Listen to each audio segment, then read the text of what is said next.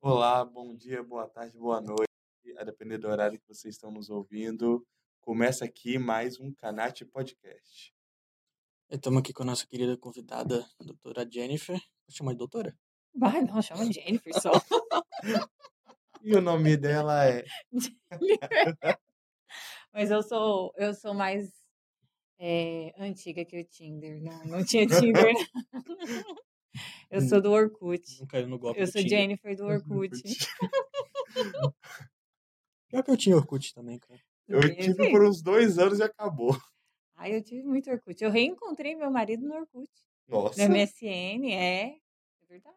Você reencontrou ele? você conhece- Reencontro porque a gente tinha namorado na adolescência. Ah, Nossa. Aí foi com o MSN e tal, começamos a conversar de novo. hum. E foi assim. E o bate-papo da UOL. Não, esse aí, esse aí, não, não, não. não foi Alguém usava isso? Pera aí. Eu sei do MSN. Do MSN. Ai, gente. Ah, esse começo é, descontraído, uma conversa muito legal pela frente. Professora Jennifer é uma das professoras pioneiras aqui da curso de Direito da Faculdade de Sapiens. Está com a gente desde o primeiro período. Eu lembro, eu estava lá quando tudo isso daqui era mato. E eu acho legal que a professora Jennifer, é, ela é formada em Direito, Aham. mas o interessante é que as matérias que ela leciona, elas vão para além disso, elas transcendem as barreiras do direito e trazem algo que é essencial. E ao mesmo tempo que é essencial para o exercício do direito, e nós, como fu- futuros operadores do direito, não se limita a ele. Isso é interessantíssimo. Ai, meu Deus, eu até quero falar uma coisa sobre isso, assim, porque a ca- quando a gente pensa em carreira, às vezes as pessoas pensam assim que é, é uma coisa, uma linha reta, né? Você sai da faculdade, aí você faz a pós, aí você vai...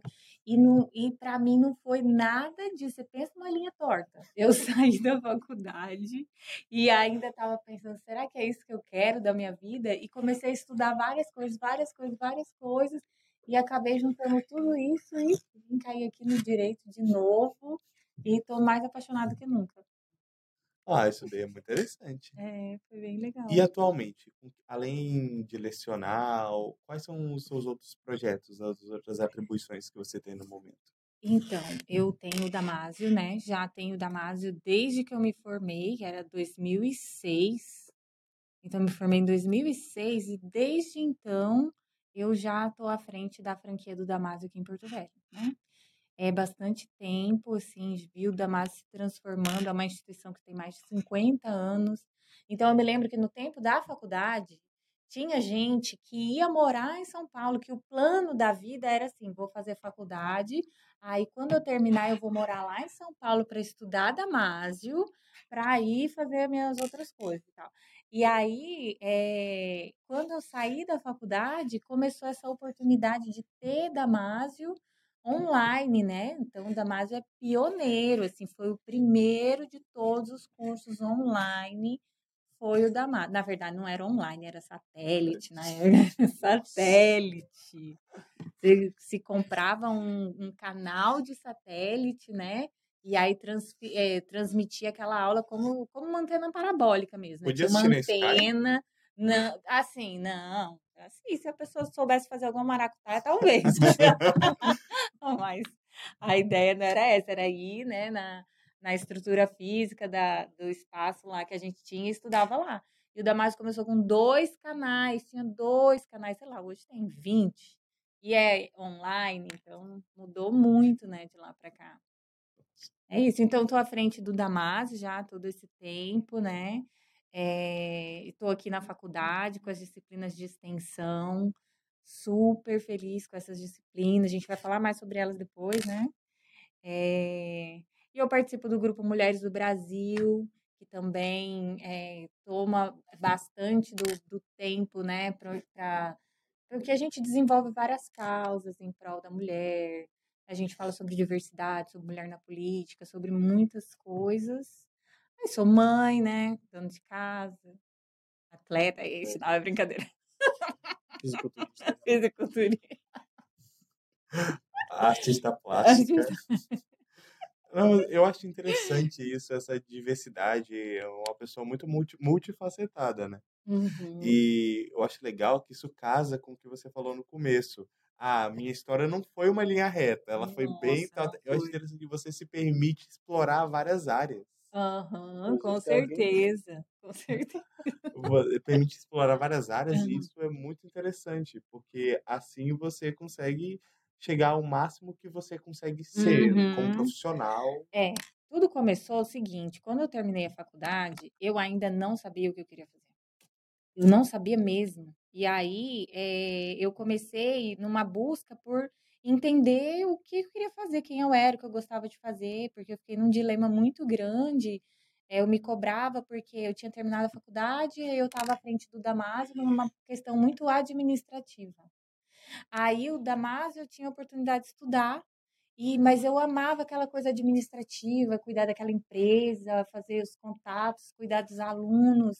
E aí eu falava, nossa, será que eu posso gostar disso? Ou eu não deveria estar gostando de fazer isso? Eu deveria era aproveitar e estudar. Aí minha cabeça ficou, né, que eu não sabia o que fazer. E aí foi quando eu comecei a procurar curso de desenvolvimento pessoal, fazer terapia. Aí, quando eu fiz a terapia e eu conheci o coaching e tal, lá nos primórdios do coaching, aí eu sei que tem um monte de balela no coaching hoje, né? Também, mas até triste. Mas quando começou, assim, hoje que tem, tem muita bagunça, mas ti- eu, eu encontrei pessoas sérias, né? E aí eu gostei muito do processo, e aí eu falei, gente, como é que funciona isso? E aí eu fui fazendo curso, um, dois, três, quando eu vi, tinha feito cinco cursos, e aí fui fazendo cursos na, nessa área de desenvolvimento pessoal para me conhecer. Isso, nossa, agregou muito para minha vida. Fui me entendendo, me aceitando e caminhando, fazendo um caminho mais assim do que tinha a ver com minhas afinidades, né? Minhas, minhas habilidades. enfim. Falando em desenvolvimento pessoal, Hum. sobre o seu trabalho acadêmico, assim, até porque é uma coisa que a gente está vivendo agora, né? E a gente queria saber de você como foi o seu, a sua jornada acadêmica nesse sentido. É, che- doutorado já, né? Não, eu fu- no mestrado, terminei o mestrado, né? O doutorado tá no plano aí, mas eu saí tão apavorado do mestrado. Não é Você é para nova assustar ninguém, é calma aí. Traumas. Mas é porque é muita coisa para fazer, para ler, para escrever. Só que assim, amei fazer mestrado. Foi maravilhoso, foi muito produtivo, muito rico para mim. Aprendi como nunca, assim. Foi uma experiência muito legal. É, e aí o doutorado tá no, no plano já, né? Para fazer acontecer.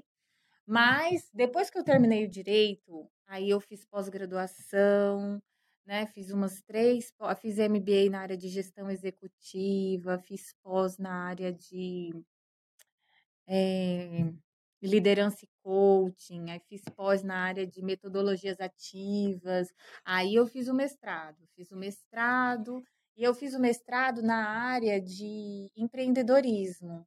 Foi no núcleo de administração esse mestrado. E aí eu fiz faculdade de administração também. Aí eu falei, ah, eu gostei de administração e tal. Aí fiz faculdade de administração. Terminei no ano passado. Estava fazendo. Mas e durante a faculdade de Direito, assim, altos e Uhum. baixos, como que foi? Na faculdade de Direito, eu fiz faculdade em três lugares. Eita. Eu comecei na Católica de Goiânia, depois eu fui para, eu vim para a UBRA de Porto Velho, depois fui para a UBRA do Rio Grande do Sul. Nossa, Ah, você não, foi de foi. triângulo, Eu assim, fui. né? Eu estudei em três faculdades e assim, é, eu sempre amei o curso de direito, né? Eu gostei, mu- eu sempre gostei. Nunca eu achei assim que eu não estava no lugar certo, porque o direito é muito é, possibilitador, assim, a gente aprende coisas muito úteis no dia a dia, né? Coisas que são muito é, próximas da gente, assim, e cada matéria é apaixonante. Então, eu sempre gostei do direito. A faculdade foi uma oportunidade que eu tive muito de perder timidez, porque eu arrumei umas amigas muito mais tímidas que eu, e elas não iam lá na frente apresentar o trabalho. E você tinha que se expressar por Eu elas. tinha que ir, né? Aí eu ia, né? Então elas me proporcionaram essa experiência muito boa. É, mas eu fui uma boa aluna, assim, sempre fui muito responsável. Nunca pensei em desistir do meu curso. Foi, apesar de três cidades diferentes. Aí é ruim que as amizades, né? Que não Ficam pelo esse caminho. laço assim. No final, eu já fazia uma matéria em cada sala, não conhecia Nossa ninguém, entrava e saía. Décimo segundo período. Em Pois é, né? compensação, Uhum. devia ser chamado para todas as confraternizações de sala. Não, É, não, não, não, não. Vai ter em todas as aulas da saudade, que chama Já é pensou? de 10 anos. Todas as salas do sala. É, Uma parte era por boa. aí. É, verdade. Até outra. Quando você tá fazendo em várias salas, você pode escolher em qual das turmas você quer formar. O É, pessoal mais legal. é verdade. Mas assim, era lá no sul, né? Era mais um negócio meio. Frio. Ixi, não pode falar disso. Vai que dá copa. né. Nem todos, nem todos, né? Mas, Então, enfim, culturalmente, né? Assim, não é uma regra geral, mas a É, não experiência é. vivida se mostrou dessa É, maneira. pra mim, as pessoas que eu convivi, da maneira que eu fiz, né? Sofreu Não, muito não lá deu com pra isso? fazer muito bullying. Bastante. Nossa, sério? Chamar de índio? Índia, se aqui tinha Onça. onça, Meu tinha Deus. cobra. Esse tipo de coisa. Tinha jacaré. Falei, tinha. Falei, tem. Tem jacaré no quintal de cada rondoniense. Rapaz, no mercado tem filé de jacaré pra você comprar. Tem. Pior que tem. Pior, pior que filé de jacaré é mó bom, velho. Parece frango. Aham. Aí, mas isso daí é muito legal. Eu percebi, começou em Goiânia, depois veio pra Pra Porto, Porto Velho. Velho. Aí depois- fui pra Canoas, no Rio Grande do Sul. E, Gente, ela basicamente, ela tava no meio, foi pra cima, depois foi pra baixo. É, Ela foi uma linha É reta, isso assim. aí. Ela cruzou o país pra fazer direito, gente. é isso aí, isso aí. Mas e aí, a senhora voltou pra cá por quê? Aí eu voltei pra cá por causa do Damásio, porque daí eu me formei lá. E aí o meu pai, que é da área jurídica, né? Ele também sempre viu o Damásio como uma referência no direito e tal. E ele falou, eh, me convidou para vir para cá, porque ele queria né, ter esse negócio.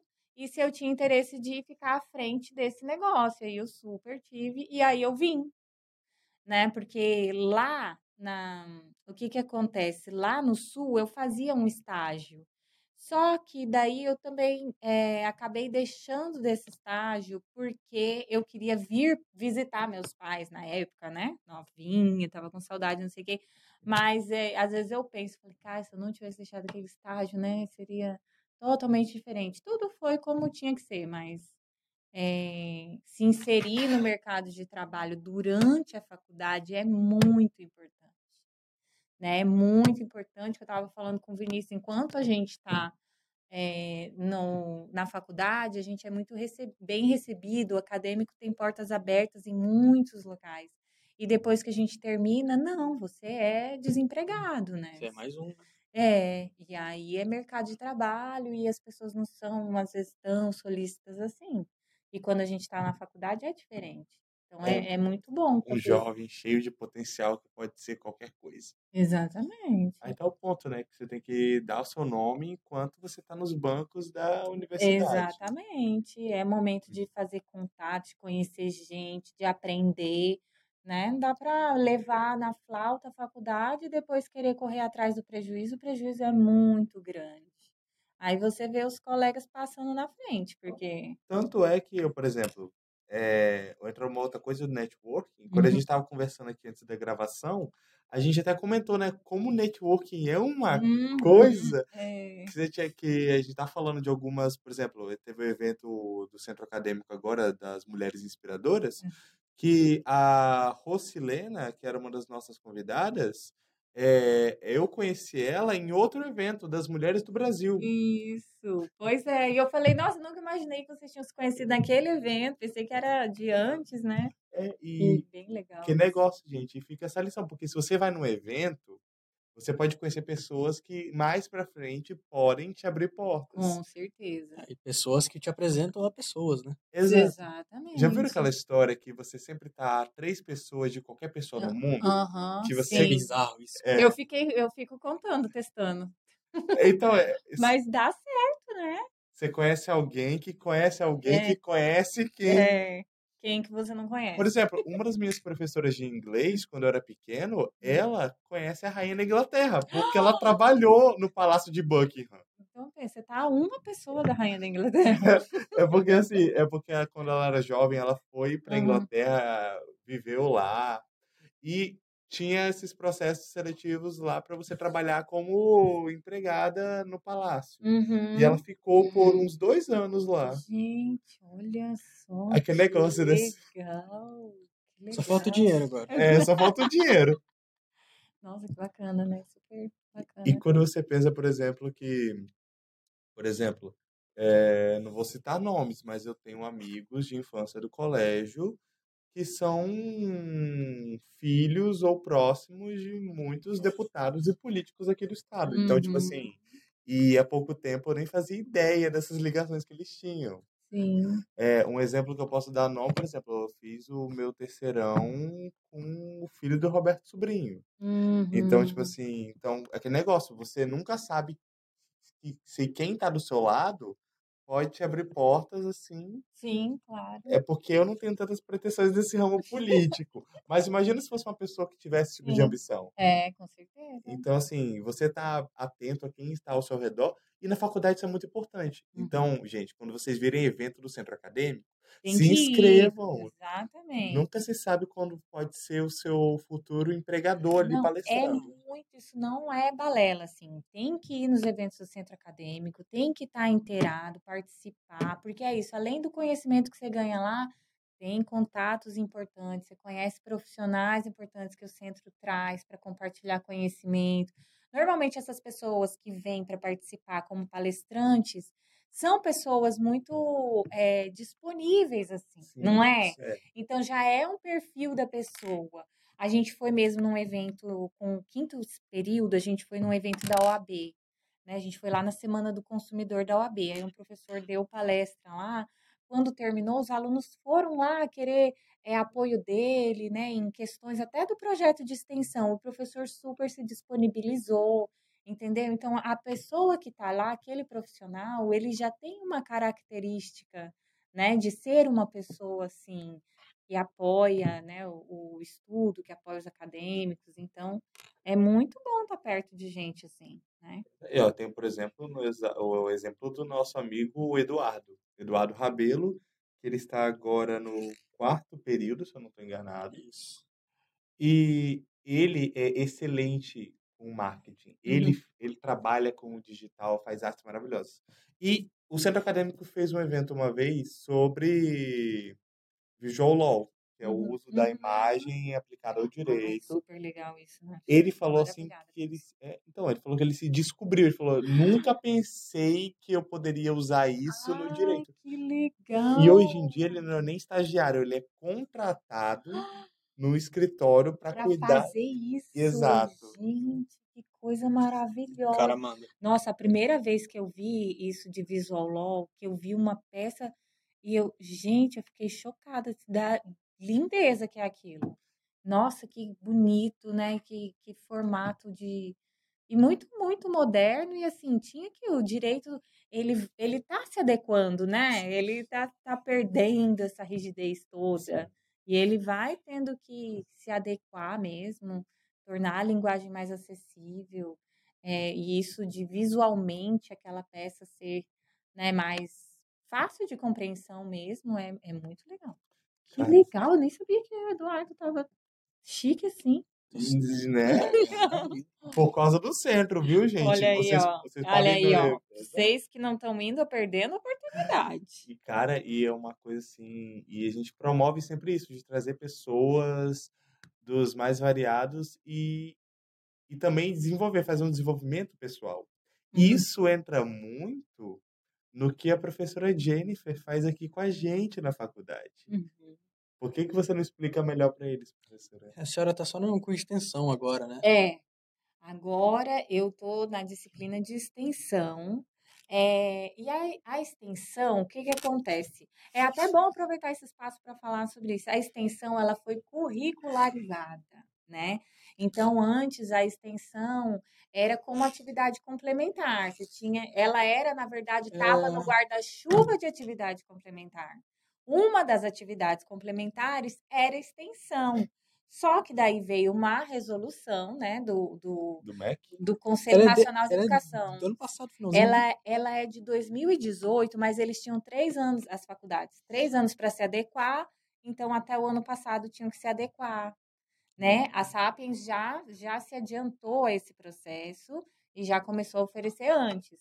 Mas, é, então, tinha esses três anos para se adequar. E aí, a, a extensão, ela precisa contemplar 10% da carga horária do curso todinho, né? E aí, por isso, ela entrou aí no currículo de, de, de vocês, né? Ou seja, não vale mais como hora extra. Vão ter que ir em Não evento. vale mais. Tem que passar, agora tem que passar, rapaziada. É, senão- agora tem que passar e ir nos eventos do centro acadêmico, porque extensão não vale mais horas extras. Não vale mais horas extras. E aí é isso. Então, 10% da carga horária total do curso é extensão. Né? E aí a gente dividiu a extensão em vários eixos. Então, a gente tem um tema central em cada semestre. O tema do semestre passado foi empreendedorismo e inovação, e o desse semestre é diversidade. Né? E a extensão ela tem essa função de levar o conhecimento acadêmico para um público não acadêmico. Ela cumpre uma função social, né? Então, e a gente nesse nessa nessa oportunidade, também é uma oportunidade de muito conhecer pessoas, de fazer networking, né, de conhecer a realidade do mercado, né, de ir e ter experiências profissionais, além da função social que se cumpre, né, levando esse conhecimento, essa oportunidade, né? Nós, como pessoas privilegiadas que estamos dentro da academia, levando um pouco do que a gente conhece, levando eh, eh, conhecimento sobre direitos mesmo para as pessoas que não estão no meio acadêmico. Nossa, daí é muito interessante, porque no quinto período tem até um grupo que está trabalhando com Guerreiras da Leste. Isso, nossa, isso aí foi- é muito legal, assim. Sim.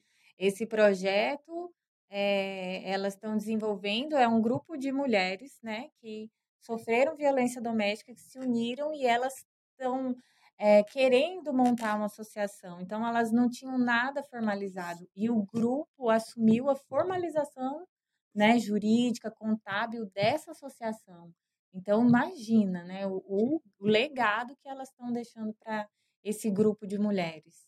E aí que o projeto está crescendo, né? Que daí já tem outros grupos querendo apoiar de alguma forma, e aí vai, vai, vai tomando proporções maiores. Agora elas já estão arrecadando é, itens de higiene, roupa, alimentação, tudo, né?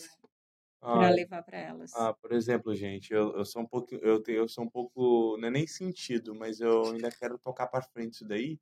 Mas no meu semestre passado, em extensão, meu grupo a gente estava desenvolvendo um aplicativo para mapear a violência urbana Hum, e como setorizar ela, né? Ter estatísticas para saber quanto por cento era violência doméstica, violência por homofobia, violência por racismo. O projeto tá lindo, falta só investimento. Se você é, aí se- tem que ter investimento para o aplicativo funcionar. funcionar. Se conhecer alguma incubadora que estiver interessada, Né? Ah, tá tendo inscrição pro HBRO, se não me engano, agora. bora dar uma olhada nisso, porque é muito interessante. Porque eu não queria deixar aquele projeto parado, porque, nossa, ele era muito bom. Uhum. É muito bom, né? E traz dados importantes para políticas públicas. Então, você saber que uma região é cometido mais um tipo, né, de, de violência, então o que pode fazer de começando de base, né, da educação mesmo naquela região. Nossa, isso é muito importante. A educação é. Engra... A gente tá falando engraçado, a gente começou falando da extensão, Uhum. mas. Só para dar um gostinho pro pessoal, comenta também as outras matérias que você também já deixou antes da gente continuar, Ah, porque eram matérias é. muito interessantes pro currículo. Então, é gestão de A gente tem carreira, É. algumas. e instrumentos e técnicas de pesquisa. Então, gestão de carreira é um processo de autoconhecimento, né? De desenvolvimento pessoal, em que eh, a gente vai levando o acadêmico para s- olhar para si, para se conhecer, saber o que, que quer do futuro, o que quer ser no futuro, muito mais do que o que quer ter, né? O que quer ser, como quer ser, como quer ser visto, então, dar esse olhar para o que eu quero da minha vida no futuro, pensar nisso de uma forma mais consciente, né? Porque às vezes a gente vai vivendo e esquece, né, que a faculdade acaba e Isso é Você uma passa pelo coisa- curso, você não está preparado para É nada. uma Pra coisa nada, muito né? subestimada, né, pelas pessoas, É. principalmente mais antigas. Isso, antes a gente fazia faculdade, aí quando acabava, que ah, acabou. Aí, que eu o que, que faço? faz agora? É. Qual aham. que é a próxima fase? Tanto que tinha uma ansiedade horrível no final, porque daí você falava, caramba, no ano que vem eu não tenho mais a, a desculpa da faculdade, né? Como é, como é que faz pra viver? Me lembrou um meme que fala que a vida é uma amostra grátis de 18 Um anos. ano. Adoro. Depois você paga para viver. Então a Eu tô vida é uma sentindo isso É amostra depois. grátis, às vezes, de 24 anos, e Deus. depois você paga para viver. Né? É, E, Tá na pa- e é realidade, caro. É é caro, né? triste. Tem que, é, tem que trabalhar pra bancar o Ah, e isso princesa. era uma coisa que eu gostava muito lá na gestão de carreira, que o, o aluno tinha que fazer um levantamento dos gastos Dos- em casa. E muita gente não tinha noção, né? Ou achava que, não, eu gasto pouco, porque gastava tipo uma mesada. Falei, não, mas você come, você anda de carro, você dorme num lugar. Andar Cara, de carro hoje. Quando É. eu fiz. eu- quando eu Então aí você vê o custo daquela vida que você leva, alguém tá pagando, né? Sem contar as parcelas que ainda estão no cartão, né? Cara, Pois eu me é. assustei E quando a eu fiz. mensalidade da faculdade, tudo isso. Então, você fazer um levantamento de quanto você. Alguém está pagando para você viver, né? E pensar assim, nossa, eu quero no mínimo ter esse mesmo padrão de vida. É muito interessante. Cara, é, foi sinistro quando eu tive que fazer esse- essa atividade, fazendo levantamento das É informações lá. interessante, né? Descobri que gás era 80 reais na época. Né? Pois é. Isso. Pois é, Eu coisa fiquei- que a gente não, não para pra pensar se você não paga, né? Isso me lembrou meu filho, que uma vez a gente foi num restaurante, ele queria ir num restaurante que era caro, mas tipo assim, segunda de tarde, né? Eu falei, Vitor, não, né? Na semana não, vamos deixar isso pro final de semana. Não vamos almoçar nesse restaurante segunda-feira, né, meu filho? Aí ele falou, ah, mãe, é melhor ir lá na vovó, né? Que lá na vovó é de graça. Eu falei, de graça pra nós. Nós. é. E o gás? Ela paga. Falei, pra nós é de graça mesmo, mas pra vovó não é não. Mas é isso, essa ideia de que é de graça. né? Tá ali fácil, acessível, você não sabe quanto é. Nossa, eu- pior, eu- muitas vezes eu acabei pensando assim, mas hoje em dia eu. tento Agora você já policiar. calcula, né? Alguém tá pagando. Alguém tá There pagando. is no fancy Nem que such seja a free você, né? lunch. Exatamente, não tem almoço É grátis. triste que tem alguém pagando, nem que esse alguém seja você. É. Não, É, se eu- e uma hora será. é uma hora será. Espera-se que sim, porque ninguém merece ter filho que não paga suas contas também, hein, gente? Pelo amor de Deus. Ah, eu Depois dos pago. 24. É, não, tem que pagar, Eu gente. pago minhas contas. Tem que pagar. tem que Pelo pagar. menos as minhas pessoais. eu- eu- eles É, pagam. Tá um bom começo, né, Vinícius? Só acho que meu pai ainda paga a minha faculdade. Pois é. Mas aí você já tem que fazer bom proveito, né, para o investimento. Mas sabia que isso é um ponto interessante? Hum. É que a gente falou, né, que é importante você começar a trabalhar, é buscar. Ele não queria que eu estagiasse. Uhum, Ele Uhum. falou assim: olha, eu tenho condição de vo- você estudar sem você ter que Só trabalhar. estudar. É, né? Meus focar. pais pensavam de igual. Só que, de- mas, só que eu já tava pensando lá na frente, homem, se eu ficar só estudando, Uhum, eu vou uhum. passar pela faculdade, quem que vai me conhecer e quem que vai É. querer me contratar? Nem só isso, mas como que você vai trabalhar? Você não tem experiência. É. Hum. E é isso, a gente tem licença para errar na faculdade, né? Se, tipo assim, Estagiário, você então? tá ali, você tem licença para aprender, para Eu penso assim, estagiário não erra, ele faz merda. é a função Me- dele. Não vou consertar, viu? E levar Não um é. cafezinho. Ele foi contratado para isso. Não, por exemplo, mas eu pensei que ia demorar um tempo, mas no meu caso foi na primeira semana de aula. Olha E, aí. e lá estou até hoje. Que coisa boa, né? é. No meu foi no quarto período. É, Tem alguns que demoram. Não é que demora, você tinha, se eu não me engano, você tinha outro emprego. Eu trabalhava com meu pai. É. Ah, Mas trabalhava. E Isso me ajudou muito porque me É. criou um mental muito forte. Ai, que bom. Mas é, eu tava tentando, cara, não consegui não. Na pandemia, então. Nossa, que legal. E você aí trabalhava com o pai, agora não trabalha mais, como é que tá? Ele não queria. Porque eu Que ganhava, tudo eu ganhava saiu. um salário mínimo pra trabalhar meio período. E eu Aham, fazia um bom trabalho. Eu aham, trabalhava com marketing digital lá e tal, RH, aham, vendas. sim. Só que aí eu falei, pai, é o seguinte, Não é isso que eu não, quero. não tô gostando. Aham. E aí eu fiquei mandando currículo todo mês, eu mandava currículo pra algum lugar, pra vários lugares, até que eu consegui um. Que legal. E tanto que consegui um, um Uhum. emprego mais ou menos, um estágio mais ou menos, e tô progredindo. Tanto que agora eu tô num, num estágio melhor, com Uhum. mais remuneração, Ai, que mais legal. trabalho. Gente, mas assim, às vezes, aí minha opinião super pessoal, assim, os pais querem ajudar, né, é, dando trabalho para gente assim dentro da, da empresa, porque eu, eu venho da história de trabalhar com o pai, né? É que daí depois de uns anos, aí meu pai se aposentou e deixou o Damaso só comigo mesmo e, e- aí que deu certo, porque antes, antes, antes era tenso, né? A relação ali fica complicada às vezes, É né? tenso. É, Trabalhar com família. né? trabalhar. Se confunde E a aí, coisa. né? aí ele saiu, e aí, tipo assim, eu, eu voei porque eu fiquei lá sozinha, eu tinha que dar conta de, de fazer acontecer, né? Mas é, eu vejo é, próximo a mim, às vezes você tira o filho de uma oportunidade de crescer fora, né? E, e mantém ele ali dentro. é, eu acho que essa, essa foi muito legal, assim, sua atitude de ter ido, porque por mais que depois você veja, não, talvez eu queira tocar um negócio da minha família e tu- tudo bem também, mas você É foi sobre lá isso. fora para ver e às vezes é e isso é importante para você saber o que você Tem que ter esse choque. que faz de- sentido para você, né? Sim. Fala, "Não, bom, faz sentido isso para mim ou não? Porque não dá pra gente fazer o que os pais da gente querem. Porque que a tem, gente tem faz. o medo dos pais também, né? Do filho conhecer o mundo, como é que ele é realmente. É, passar, sabe que aguentar a bucha dos outros, né? Mas a gente cresce. Mas isso que é interessante, porque quando você está na faculdade, você, assim, eu, eu tô falando do ponto de vista da pessoa que termina o ensino médio e já ingressa na faculdade. Eu sei que Uhum. tem pessoas que começam a faculdade já mais maduras. Uhum. Mas fala assim no tradicional, estudou, se formou na faculdade, é uma pessoa que ela não é nem mais uma adolescente, mas ela também não é uma adulta. É. Uhum. Ela tá na- num Ela tá num limbo. limbo. E os pais ficam bem perdidos, né? Assim, É. eu vejo o, o professor Moisés, ele falando assim que alguns pais, quando o, o acadêmico está no primeiro semestre, tipo, cobra coisas da escola na faculdade, ainda mais se, se é aqui da escola, né? Aham. Então fica cobrando eh, ah, de, de informações que são sigilosas sobre presença, sobre nota. Isso não, não se passa mais para os pais na faculdade, né? Isso é do acadêmico, da acadêmica. Então, é, tem alguns pais que daí levam esse choque, assim, nossa, não é mais comigo, né? Não é comigo que não sou eu que Meio que resolvo, se sente não sou excluído, eu né? que assino os Eu- negócios dele, ele, ah, ele assina e Como assim não chegou o como assim? boletim? É, como assim? Não- Cadê a reunião de reunião pais e de, é, mestres? cadê a reunião de pais?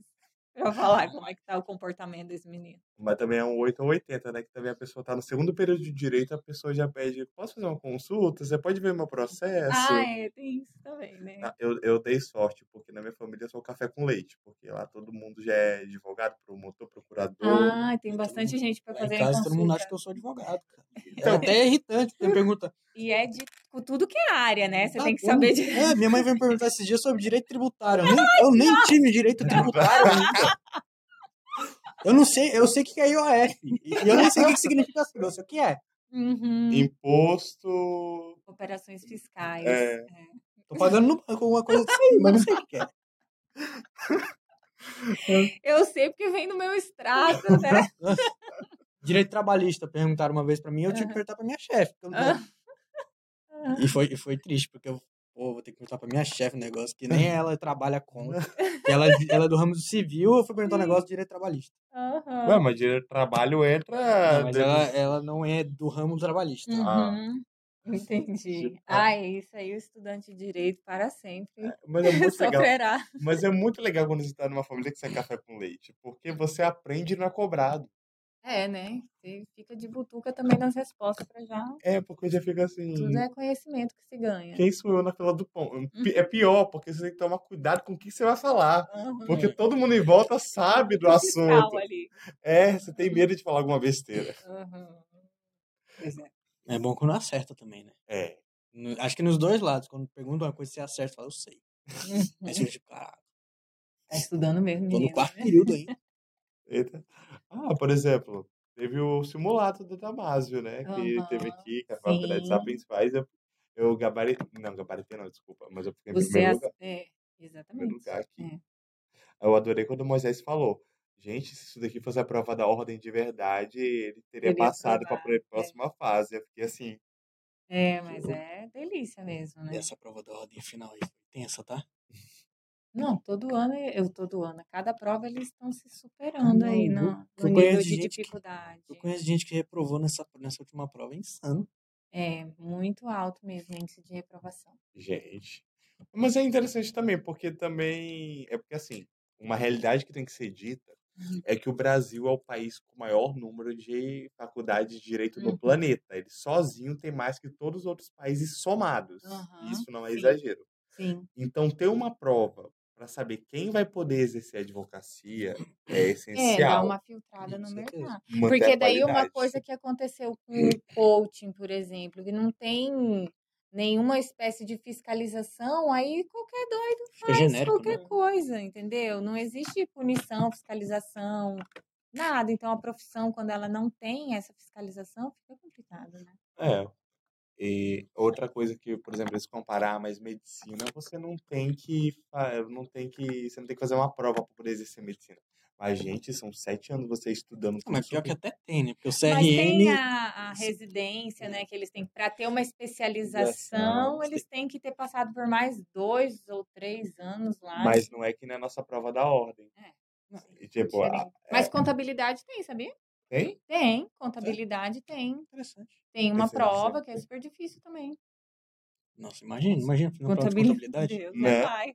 Tá doido. Eu imagino que eu vou dar essa prova, um monte de Contabilidade cálculo, assim, tem. que eu não sei nem por onde É, começar. e nem eu. Bota na planilha do Excel. A prova é no Excel, É. assim. né? Todo mundo fazia a prova no Nossa, Excel. nem- Cara, eu nunca vou me esquecer. Um professor meu, quando eu comecei na Uniron, e a primeira coisa que ele falou quando ele chegou na sala. Você, quem aqui entrou no curso de direito porque não gostava de matemática? É um monte de Hum. gente levantou a mão. Sinto informar a vocês que o que mais tem no curso de direito é matemática. Ah, Honorários, é sim. direito Mas essa parte é tributário. boa, Isso aí a gente né? passa pro estagiário. É. Eu- eu- todo Os mundo passa assim, né? estagiários pro somos estagiário. nós. contrata um contador. Ai, lá no Damásio, é, a, a, a contadora vai me explicar as coisas. Eu falo, mano, só me dá o, o boletim. Passa os Me valores dá só. aqui aí que eu pago, eu, eu tenho certeza. Take my money. Você fez tudo certo. Ela explica tim, tim, tim, tim, tim. E eu, na segunda frase dela, eu já me perdi. Eu já... Repete, por favor. É, por aí. Aí falando sobre essa questão de me- mescla, né, com tributário, contabilidade, e cada vez mais o direito ele tá mi- migrando para uma interdisciplinariedade Uhum. Sim. verdadeira, né? O Pessoal com Uhum. direito e tecnologia. Percebo muito legal como, a, como essas questões, não dogmáticas, mas Uhum. essas questões mais perpendiculares, mais Uhum. periféricas, se tornam cada vez mais importantes, né? Com certeza, como por exemplo a desjudicialização também, né? É. Você ter uma habilidade de comunicação, um advogado que consegue com um outro advogado chegar a um resultado Inclusive, é que o ramo que eu faça quero seguir. sentido para as duas partes. E isso é lindo, É o ramo que eu quero seguir. maravilhoso. Eu quero seguir um direito É assim. muito legal. Então, e aí aí você vê que você tem que entender muito de ser humano, de comunicação, né? Nossa, é o MAC, meio alternativo, né, é o MASC, meio alternativo de de resolução resolução de de conflito. conflitos. Então, eu acho isso muito legal. Isso é tendência, porque não dá para qualquer coisa um processo aí que vai demorar sei lá quanto E é tempo, interessante, né? Porque atrasa tudo. hoje em dia os processos não tendem mais a ir para os tribunais pessoais, né? Uhum. Tudo é eletrônico. Uhum. Sim. E tá- tem essa questão, o Brasil, nossa, o, o Brasil ele gosta de bater recorde, né? Mas nem Uhum. sempre positivos. Mais os É, negativos. mas negativos. O Brasil é um dos países com maior índice de judicialização no mundo. Pois é. Então a gente tem, eu não lembro de cabeça, mas são um número absurdo em milhões de processos ativos, não sei quantos milhões de processos estagnados. Então, a gente vive num país que tem uma cultura muito litigante. Uhum. Então, essa cultura das Tudo quer marcas processar. é, Tudo é terceirizado. nossa, aluno de direito então, minha gente, no primeiro período então é Quer insuportável com processar todo todo mundo, mundo. até É, o professor quando não passa na prova. exatamente. Danos morais. Dando né? Não- Não, moral. não passou, é dano moral. É, Você não falou que você ia cair? pois é, dando moral, por exemplo, é uma coisa que já Todo advogado gosta. Mas- gosta, então, mas assim, já está acontecendo muito de não, não saiu dando moral, né? Resolve ali o que tinha que resolver. Hum. Então, mas aí que a marca ajuda, porque isso permite acelerar, porque, Uhum. gente, ficar litigando por coisa pequena, por coisa que você sabe que vai ficar anos e anos. Uhum. E é atrasa os processos importantes, assim, antes. que, que realmente precisa da intervenção, né? E Sim, aí. Vai muito processo para instância Sabia? superior, né, diariamente. Inclusive, eu Sim. tava vendo um artigo, eu tenho que até puxar para disponibilizar pro pessoal, de pessoas que morreram porque estavam.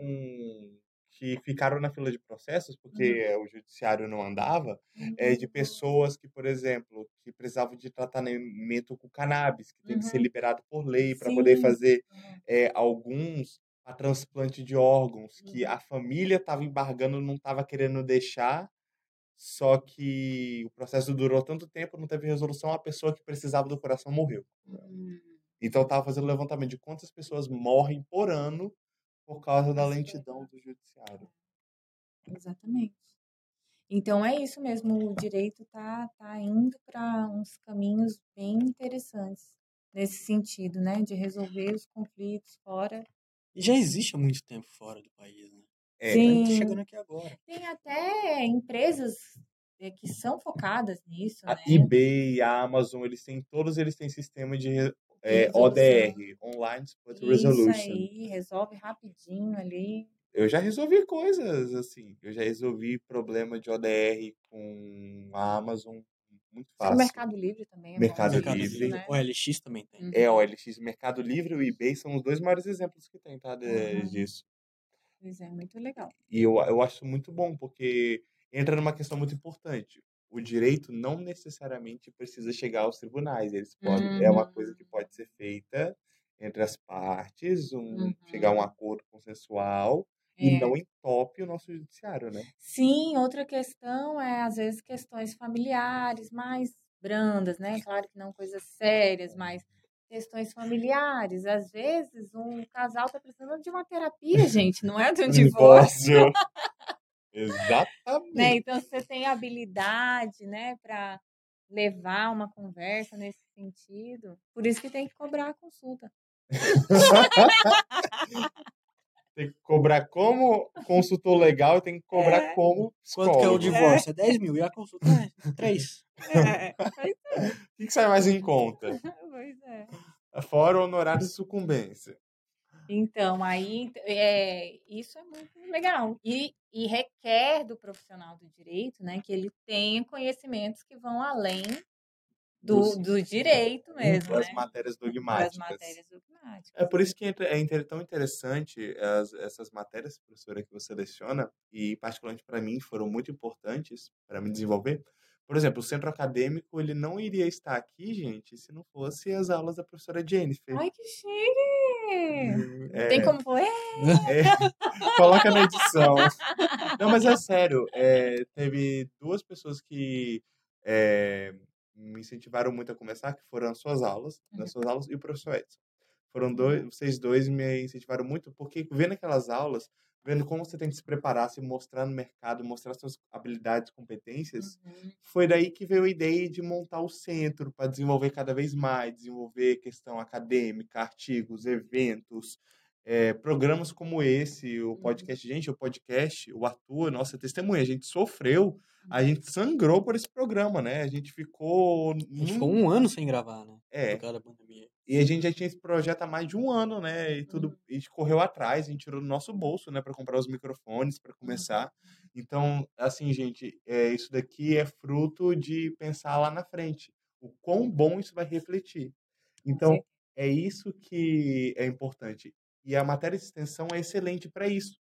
Porque, que nem eu comentei, nossa, semestre passado eu montei um projeto com um aplicativo para mapear a, vi- a violência urbana. Esse semestre tem um pessoal que está ajudando uma ONG de mulheres que sofrem com violência doméstica. Gente, projeto de extensão, vocês podem fazer a diferença, vocês podem descobrir qual é a área que vocês querem trabalhar no futuro e começarem uma rede de networking e começar a se destacar. Porque Uhum. quanto mais cedo você te de- se destaca, mais impressionante é lá na frente.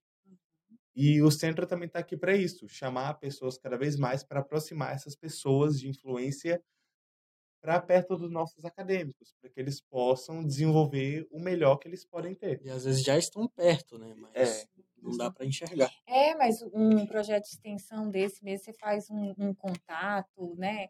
Às vezes até busca uma parceria privada de uma empresa para apoiar algum projeto, ou busca apoio de alguém da área pública mesmo, ou de defensoria, de ministra... enfim, você conhece as pessoas, porque para ir buscar esse apoio, né, você faz esse contato obrigatoriamente. E aí já vai fazendo, as relações já vão nascendo daí. Sim. Posso fazer uma propaganda? Faça. Eu quero fazer a propaganda do projeto de iniciação científica, né, que ontem o professor Rafael divulgou o projeto de iniciação científica e ele é o quê? Os professores, né, têm interesses e, e pesquisam em diversas áreas. Então esses professores se candidataram, colocaram lá as áreas que eles estão preparados para apoiar os alunos a desenvolver artigo científico. Aí o aluno que quer participar precisa se inscrever. Os links já devem estar aí pelos grupos de WhatsApp. Ah, a gente já tem um artigo publicado junto, Pois né, é, professora? já temos. Podemos ter mais. Podemos ter mais. Podemos ter mais. Podemos ter mais. Ah, eu lembrei, a gente teve essa- eu fiz isso. Aliás, tu podia se inscrever lá no meu que tá. Vamos, eu vou dar uma olhada se eu conseguir respirar. Não, gente, concili... não é fácil conciliar. É sobre representatividade feminina na política brasileira. Gosto. Legal, me né, não? interessa. Então, E casa muito, porque por- o último artigo que a gente publicou junto foi sobre a questão da união homoafetiva, né? Isso, Questão de muito direitos legal. humanos. foi bem legal. E Chamou atenção, tá? Publiquei na rede social e aí o pessoal me mandava inbox. Ai, me manda o link, quero ler. ah, eu achei legal porque o nosso, se você for olhar lá no site, porque foi publicado né, na revista rondoniense de direito civil, a Sim. RDCI, e foi na primeira edição. Ah, e é o Primeiro, primeiro. e é o primeiro artigo da lista. Eu sei, eu sei. Quando Tamo eu abri chique. lá o primeiro, eu falei, ai, que legal, chique. Muito orgulho. É muito legal. Claro. E, gente, é uma coisa assim, dá trabalho, não vamos negar, né? Dá trabalho. É, trabalho. Mas é recompensador É. quando você tem, assim. Porque, gente, vocês acham que os profissionais, os empregadores, os escritórios não leem? Eles leem. Uhum. Nossa, isso daí é muito importante. Muito. Se eles escutam também? Esperando. Esperamos que escutem, né? Inclusive, depois eu vou atrás de umas pessoas aí pra saber se elas estão escutando mesmo, fazer umas perguntinhas. É, mas, é, tomara que escutem. Mas, por exemplo, nossa, outro que eu fiquei muito feliz ano passado foi aquele simpósio que eu fiz no Paraná. Ai, que foi muito legal também, parabéns. Foi online, né? Sim. Muito legal. Nossa, é porque, tipo, Você ga- ganhou menção honrosa. em cima de projetos de estudantes de mestrado e doutorado. Uhum. Eu fiquei assim, Hum. é pra vocês verem. Você era o único de acadêmico Eu era o único de graduação. de graduação. então, Todos isso. os outros eram mestrado e doutorado. Isso aí. É, isso daí é bom para os alunos verem que você não precisa esperar terminar a faculdade, Uhum. você não precisa estar no Para mestrado. participar de eventos, né? Com Exato. certeza. Tem que dar a cara a tapa. Eu tava, É, eu para tava, mandar seu, seu artigo, né? Tentar publicar nas revistas, nos eventos. eu tava no quarto período. Uhum. Eu tava no quarto período quando eu fiz isso. Inclusive, eh, a gente submeteu o nosso artigo para RDCI na mesma época, né? O problema é que a Sim. revista demorou um tempinho para lançar. Tanto é, gente, que quando chegou, é, eu tinha fazia tanto tempo que eu até mandei mensagem para Jennifer. Jennifer, você mandou, você submeteu para alguma revista, fiquei feliz que publicou aí, é aí você. Ué, eu não fiz nada. Pista? Eu É, não. Que é isso? Aí quando eu, quando eu fui olhar, era aquela que a gente submeteu lá no É. quarto período. É, a Vinícius, você fez algum contato? Eu falei, não, foi mérito seu mesmo. Não teve nada de contato, não. Que é outra coisa importante para ressaltar para eles, né? Isso, é, não é um processo muito rápido. Sim, é, pode demorar bastante conseguir publicar, mas Fica lindo Uma no hora seu vai. lápis. fica lindíssimo Sim. no lar.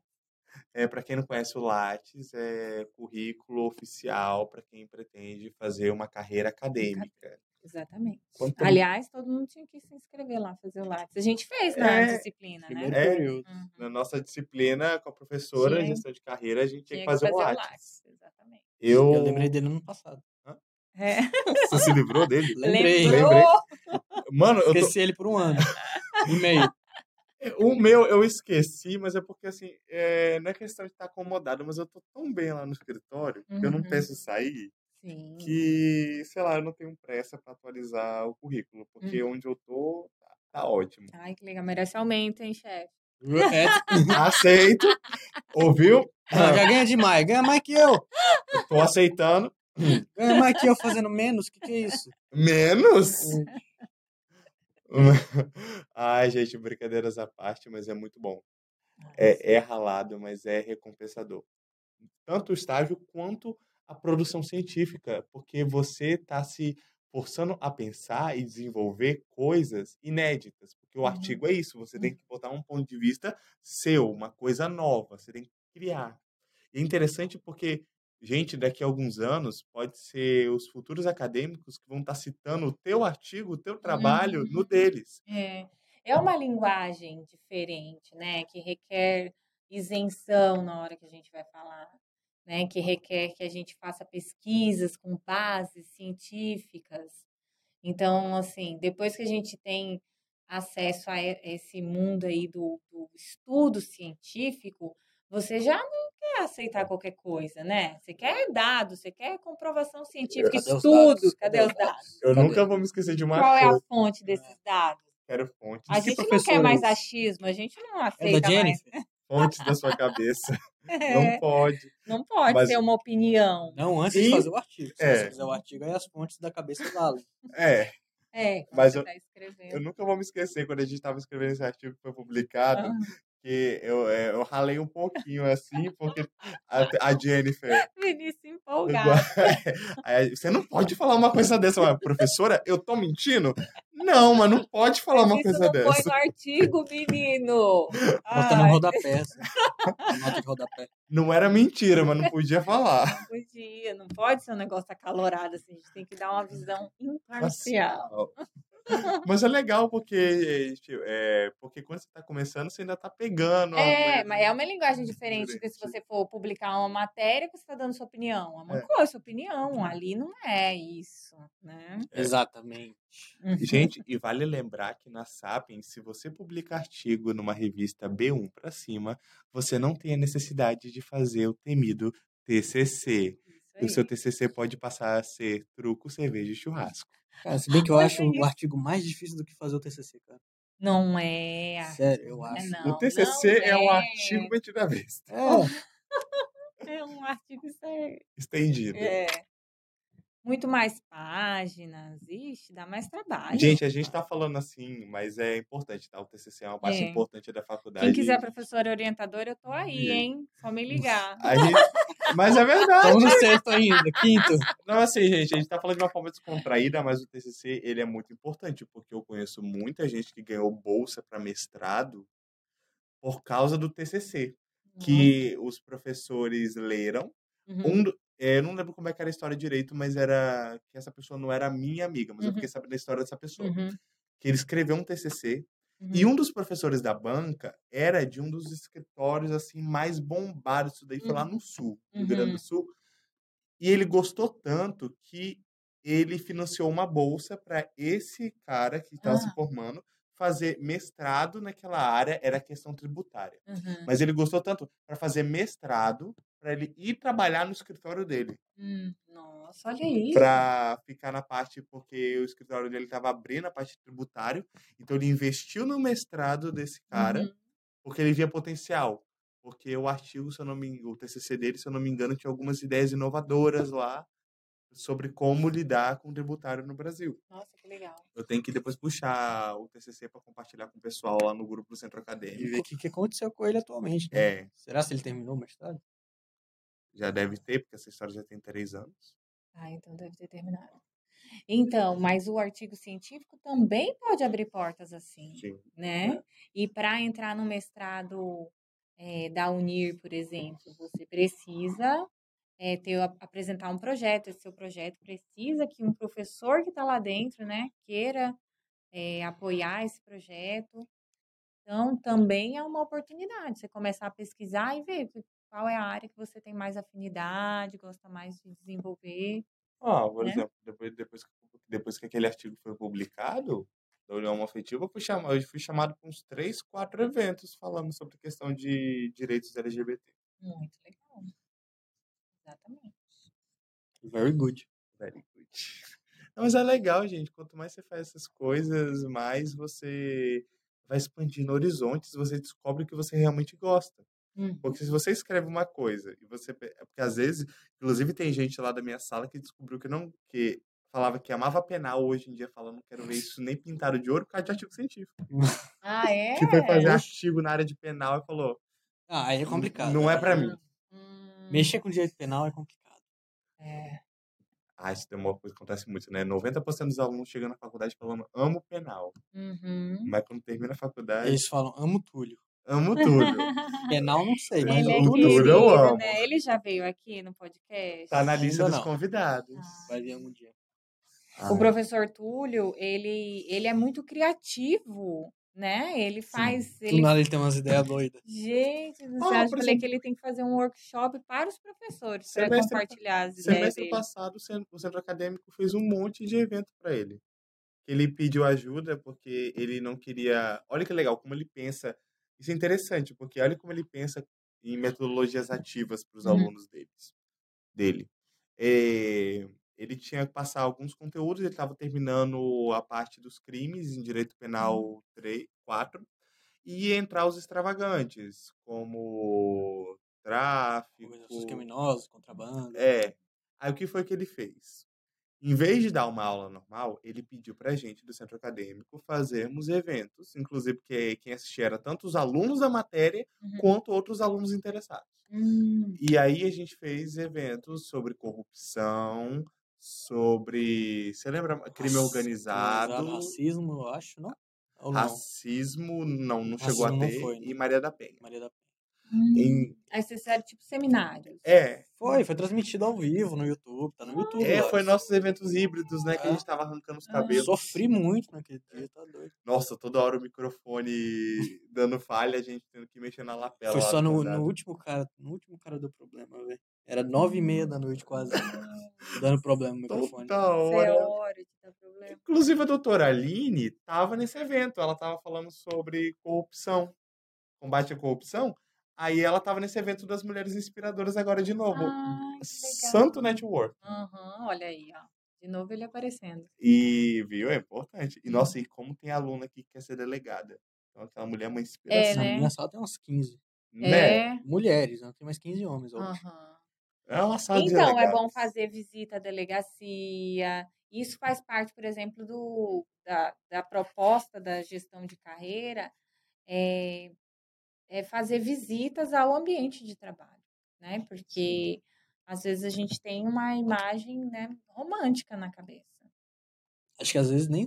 Acho que é sempre mesmo. É quase 100% muito romântico das aquele vezes. ambiente, né? Aí você chega lá, Vai, vai ver a cadeira. vai lá todo dia. Cara, eu fico assim, assus- não é assustado, mas impressionado é, quando os professores eles falam da experiência deles. A professora Daisy já contou de quando ela ia na delegacia e os caras queriam botar medo nela, porque ela era mulher, Provavelmente, não é, me de- lembro. Uhum. que ela era, quando ela era advogada, bem nova, é, inexperiente, Uhum. entre muitas aspas. Uhum. O, aí o pessoal queria sacanear ela, dar um susto nela, tipo assim. Eu não lembro direito como é que é a história, mas era da- na delegacia. Só que ela não se deixava dobrar, ela ficou firme ali. O Uhum. pessoal querendo botar medo nela e ela. Eu, eu, a- eu acho muito engraçado essas histórias, o- é, que realmente é, você tem que conhecer o ambiente de trabalho e não romantizar eles, Exato. mas também estar psicologicamente preparado para o que você vai encontrar lá. Uhum. Porque, gente, uma coisa é você estudar na faculdade, que funciona assim, uma É, e tudo delegacia. funciona e tal. Teve uma Você história chega que o- lá, não tem papel sulfite. É, exatamente. Teve uma história que o Túlio contou, não sei se ele contou pra vocês também. Que teve um dia que foi- ele foi fazer uma operação, ele ficou na delegacia, o pessoal foi prender Uhum. o cara. Só que o cara pesava 180 quilos. É Ah, Essa eu não Ele conhecia. tinha. Eu não lembro qual o crime dele, eu acho que foi corrupção, um negócio Uhum. assim. E os policiais foram entrar lá. Só que o que, que ele Os fez? policiais Ele sentou. franquinos. Ele sentou e falou: se vocês vão me levar, me leva. Me carrega. Meu Deus. 180 quilos. Ai, gente.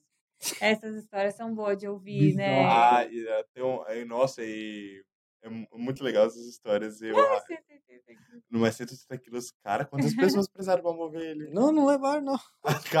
Caraca! Eles voltaram lá e fizeram a Tem queixa. que dar um tiro de tranquilizante. Não, mas eu adoro essa história. Adrenalina mesmo, É. tranquilizante ele vai cair mais. Ah, Vai levar pro mas sei lá, guindaste. pra pegar com... um. Não, mas ele- o Túlio tem cara uma história legal. Que nem ele tava contando lá quando ele tava é, dando aula de penal sobre crimes sexuais. Ele tava falando de motéis aqui de Porto Velho Hum. que teve investigação policial porque eles gravavam os clientes Sabendo. atrás do Ah, eu vi isso aí espelho. também. Gente, você acha? Cuidado, gente. É, É, cuidado. olha, assim, eu não Usem Usem sei cobertor, não. Olha, um bota um o cobertor por cima, assim, ó. Isso que é um podcast de Olha, então eu não gostei faculdade. nada. Todo mundo aqui é maior de idade, ou quase. Pelo amor de então, Deus. Camisinha, hein? exatamente. Cara, mas eu fico E impressionado. olha atrás do espelho. E, mas eu acho legal essa, essa coisa da experiência, porque essa história, a gente eu não, não comentei sobre ela de graça, assim. Mas pra você perceber que, em nome do trabalho, você pode se encontrar em situações inusitadas, gente. E Hum. pensar que você que quer ser policial militar, que você que s- quer ser delegado, imagina que do nada você tem que se meter em- nos lugares assim mais inusitados. Ou do nada alguém te meteu em lugares inusitados. É. né? Porque Exatamente.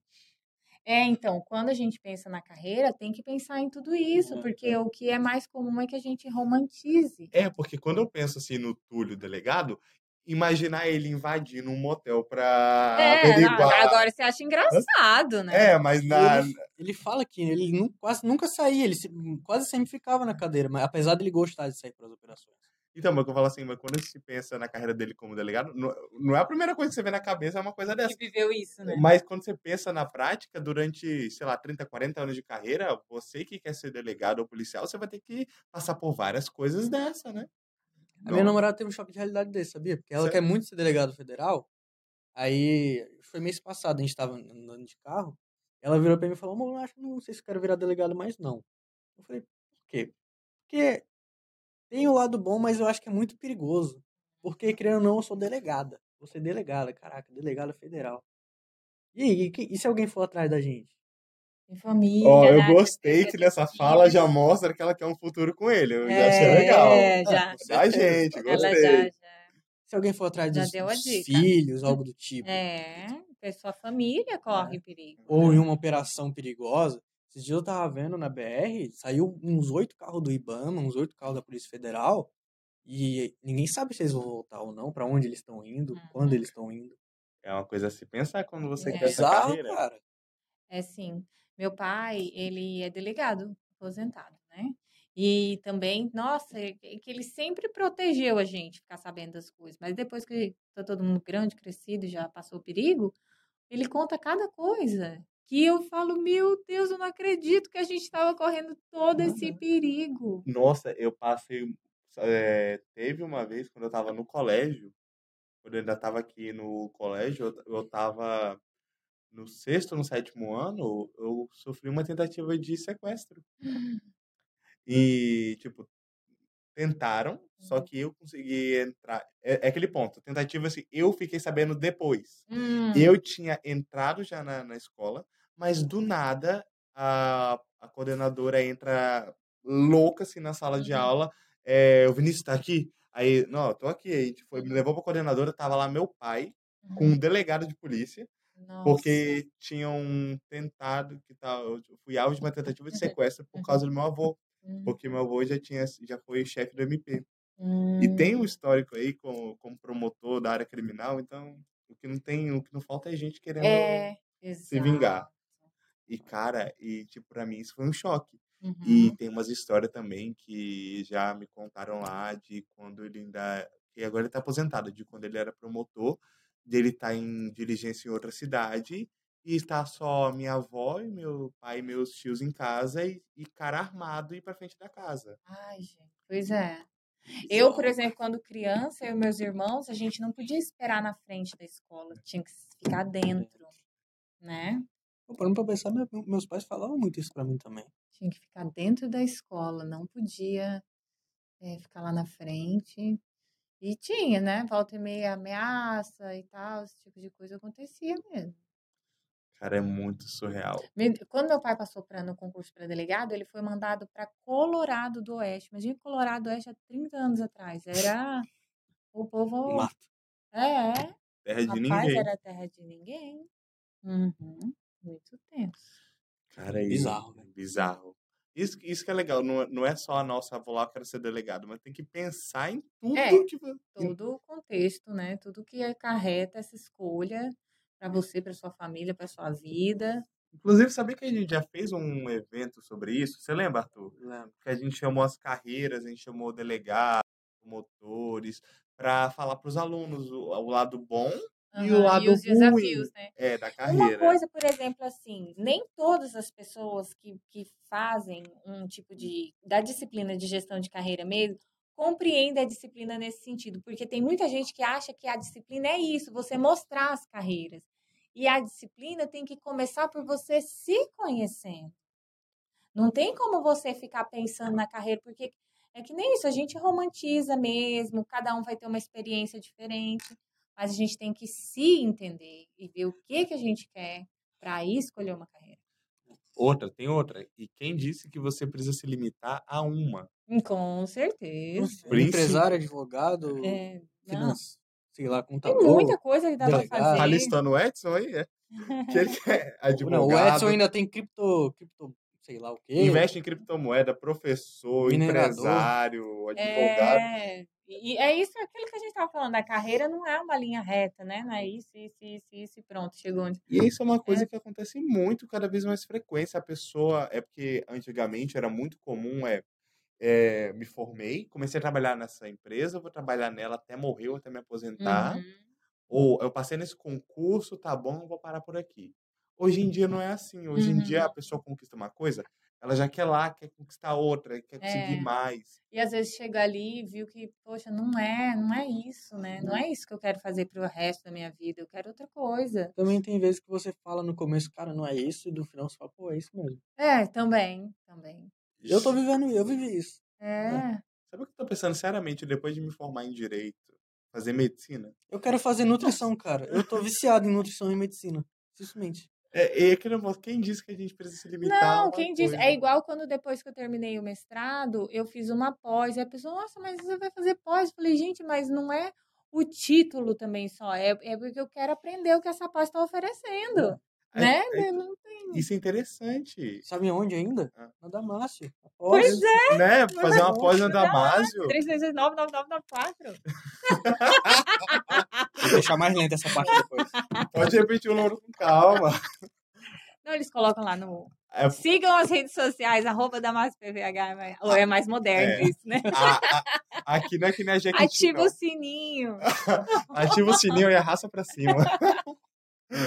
Nem sei se dá de arrastar pra cima, mas Não, Mas é, dá, pra- a atividade dá pra dá. comentar no Spotify. bora. Tem comentários no Spotify. Jura? É, Isso. comenta no Spotify. Existem podcasts que fazem enquetes ao vivo no Spotify. Um dia a gente chega lá, com a ajuda É. de vocês. É isso aí. Gente, mas eu acho muito legal.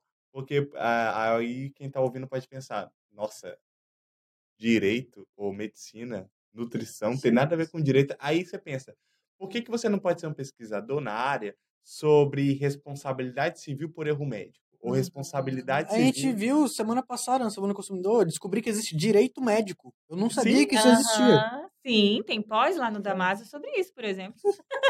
Daqui três anos tá lá. Viu, gente? Se você se interessa por direito médico, Tem pós lá. é, já vai na Damasio fazer uma Ou pós. se você não sabe que existe, Exato. igual eu, Então, Pois é. Agora você tem, sabe. sim. Cara, Uhum. né? você pode. Tudo agrega. Uma outra coisa que eu quero fazer muito, e não é zoeira, é psicologia. Hum. Ah, é. Isso ajuda muito no direito. Principalmente Uhum. se você quer fazer ODRs, Marx. Porque se você quer fazer conciliação, arbitragem, negociação, você tem que entender a psicologia humana. Sim, exatamente. É. É verdade, é uma área que é, agrega para todas as profissões, especialmente essa, né? Na área de humanas e de solução de conflitos. infelizmente, nem tanto em medicina, né? Mas a gente, Né? a gente, Mas isso a gente daqui- improvisa. a gente dá Uhum. um jeito. Sempre tem uma brecha.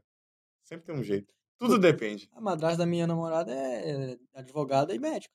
Eita, pega. Sim. Ela é advogada A do marido Mariana dela e Carvalho médica é, ainda. né? Aí, A Mariana Carvalho é formada em Direito, Direito e e Medicina. né? Medicina. São 13 anos, mas uma hora chega. É, que uma hora Mas eu chega. falo, 13 anos passam de qualquer jeito. É. Se fizer, se não fizer, 13 anos passarão.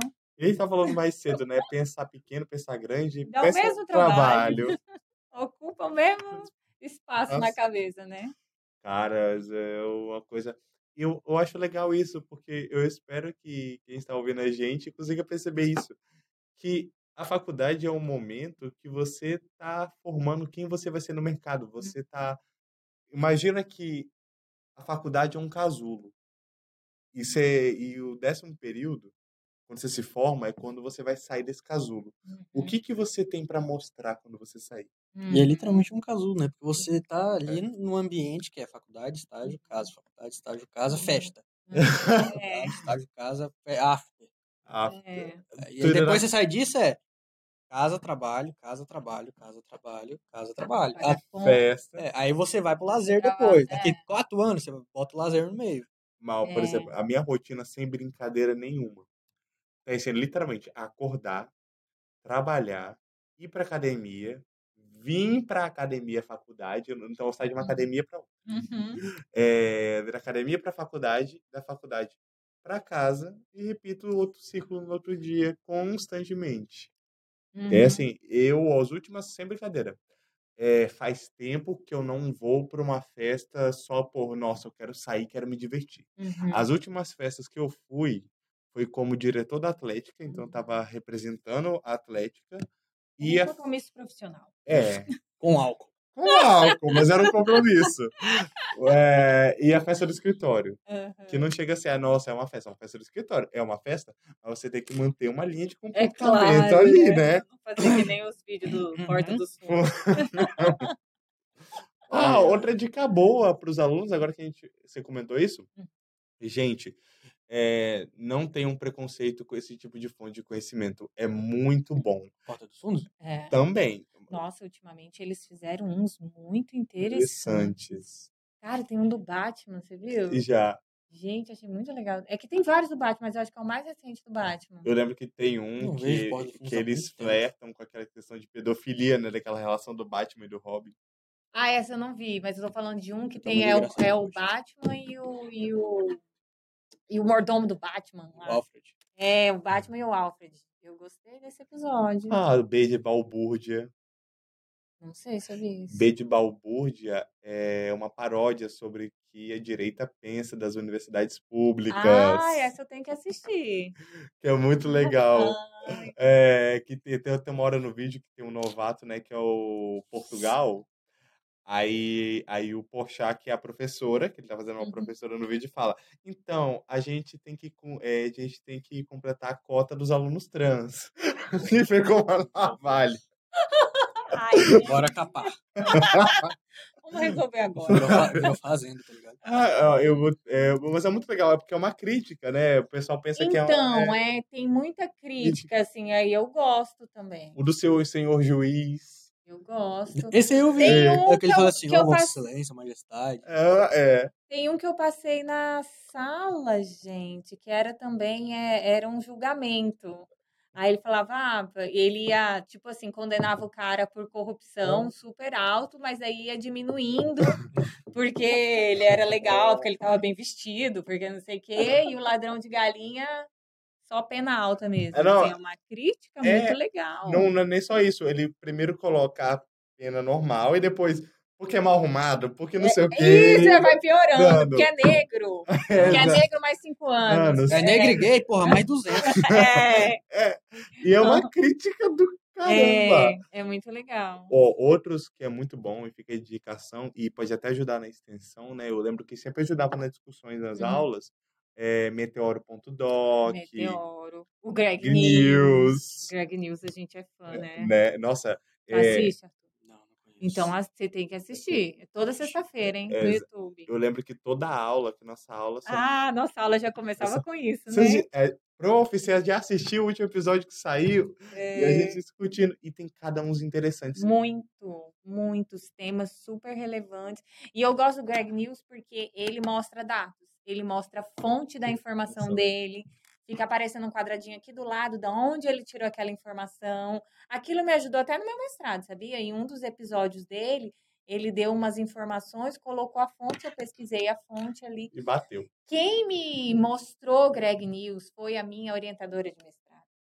Ela que falou assim: olha, assiste o episódio, vou até recomendar, chama Imprecariado. Imprecari... Ela falou: assiste em precariado, que o meu trabalho era sobre empreendedorismo. Né? Ele não é brasileiro, né? Greg News é o Gregório do É Vivier. Gregório do Vivier. Ah, é Gregório, aí é porque Greg o não é pro- um O nome. programa chama Greg News. Ah. E passa na que é da HBO. HBO, Ah. mas eles. Tem HBO Max? Tá no YouTube, de No graça. YouTube, Ah. toda sexta-feira lança. Gente, é assim, eu digo que é- são os melhores 35, 40 minutos do É meu muito dia na bom. sexta. E eu não sei como ele consegue pôr humor naqueles assuntos horríveis. Cara, e é uns É, pesados. assunto Ele cons- pesa- Assim, no comecinho ele faz graça e depois não tem mais como que o assunto fica tenso, né? Mas no Senão cai comecinho processo. Cara, ele faz graça, muito interessante. você já assistiu do K-pop? Já assisti. uhum. Ca- Eu fiquei chocado, assim, porque, assim, eh, eu assisto porque tem muito conhecimento, tem muito conteúdo, mas tem uns que eu assisto, ah, bora só assistir pra me divertir. Uhum. Eu pensei que esse do K-pop era uma coisa descontraída, Hum. mas, cara, e eu adorei quando ele fala, eu te peguei, você pensou que isso era só mais um vídeo de entretenimento, né? Aham. Aí ele fala, primeiro ele fala sobre o K-pop, mas pra contextualizar como isso virou uma, uma- um mercado muito grande na Coreia do Sul, e faz parte muito grande da receita do país. E que se o Brasil investisse na cultura brasileira, Brasileira. dessa mesma forma, porque assim, o que, gente. que poderia acontecer, É, né? porque o K-pop, gente, está no Brasil, América Latina. Uhum, E, eh, e tem o que tem de jovem brasileiro que é fã, uhum. apaixonado de K-pop, compra, consome artigos, Ele roupas. compra de fora, né? É, Não importa. E isso é porque o país incentiva, ajuda. Se o Brasil fizesse isso com a música, que nem eles fazem, é, até com funk, eu adorei que ele até mostrou, né, o cara que fez o funk com uma música clássica. Aham. É, eu, a- eu achei interessante, porque ele também comenta que tem muito preconceito por causa da origem de onde vem a música, mas é um movimento cultural n- naturalmente brasileiro, com todas as suas características, nascido da sua especificidade e da sua realidade Uhum. e que deveria ter um maior investimento, que ele até fala né, do preconceito que tem, é, que a brasileiro fala, nossa, mas eu não escuto funk, eu só escuto música clássica. Uhum. Gente, você tá pagando pau pra música europeia de não sei quantos séculos e você tá virando as costas para sua própria cultura, um fenômeno que tá acontecendo na sua frente.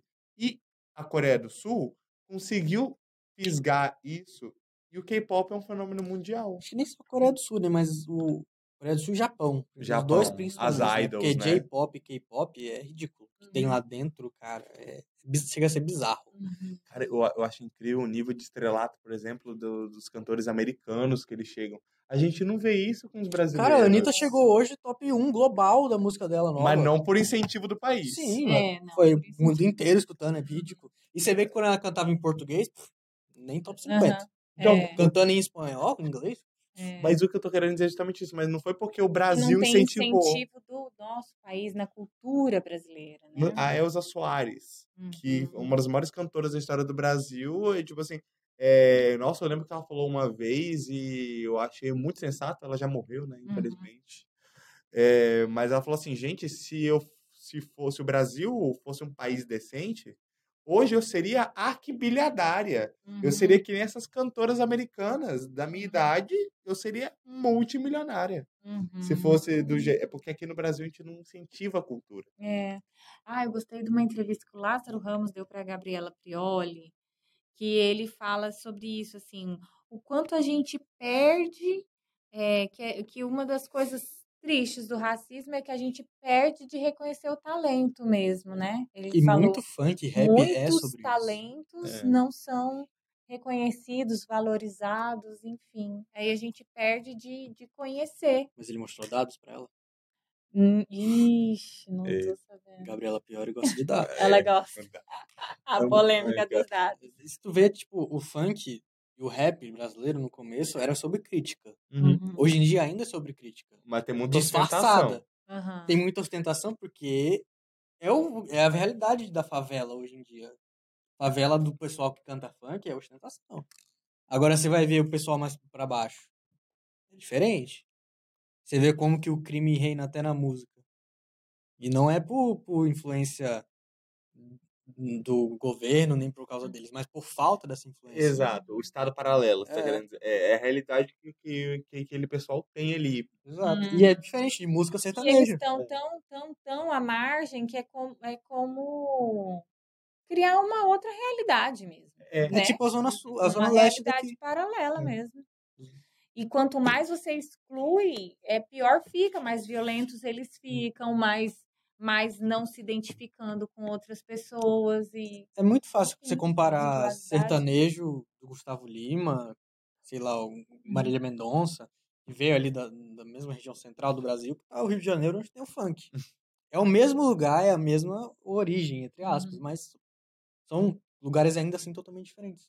Sim, e nós, quando você fala, por exemplo, do funk, eu penso muito no movimento, desse movimento lá nos Estados Unidos, com hip hop, essas coisas assim. Que é muito bom. Então, e é valorizado. É. Quando você vê um dos- alguns dos maiores arti os artistas mais bem pagos dos Estados Unidos são negros do rap. Cara, hoje em dia, um cara branco chegar pra um cara negro e chamar ele de Liga? É. E eles forem amigos, pô. O, o, o negro chama o cara de branquelo. Eles estão de boa. Aqui no Brasil, se tu não tiver intimidade, chama o cara de negão, acabou. Ah, eu, inclusive, eu até, eu tava achando até o Vênus da Mama Brusqueta, e que ela, que ela até comenta, ah, aquele dia que foi lá no, no programa da Cátia Fonseca, que foi o pessoal do Olodum, aí tinha aquele negão lá, e ela falou assim, gente, mas negão no bom sentido. Hum. Como assim? Tem mau sentido pra negão? Não, que geralmente você vai... Não, Não, mas, esse- é o que, assim, às vezes a não, pessoa mas fala é isso que eu depreciativo. quero. é, Mas você vê que até falar negão no bom No sentido. sentido. É racismo. Porque não tem mau sentido de ser negão. Exato. Aí entra naquele outro negócio que a gente tá conversando antes de começar, as microagressões que a gente não percebe no Aham. dia a dia. Então, Cara, eu vi um ela vídeo. tentou Tá. consertar e. Piorou. É. Eu vi um vídeo, acho que era na Inglaterra, de um, de um negro e um branco. Aí o, o negro tava na caixa e o branco tava entrando pro outro caixa. Só que o negro não deixou. Porque o branco, sei lá, tava tentando conversar e ele não conseguia conversar direito. E aí ele falou, mano, me chama de niga. Aí o cara ficou tipo, pô, mano. Não. Aí ele ficou insistindo, insistindo, insistindo. Quando o cara chamou ele de niga, ele deu um abraço, ganhou um abraço. Ficou feliz. É, mas é, eu- eles. Isso entra numa coisa muito importante que está acontecendo, que é ressignificação. Hum. Você pegar um termo que antes era usado para te ofender, para te agredir, e transformar em algo positivo. A gente vê Uhum. muito isso aqui na comunidade LGBT. É verdade. A gente vê muito isso. Uhum. Ah, chamar de viado, por exemplo. É. Cada Ué, hora, né? E aí, viado, toque. viado? É, é POC. E tem As- muito hétero amigo de gay hoje em dia. É. É. Eu Aí. tenho até um amigo dele.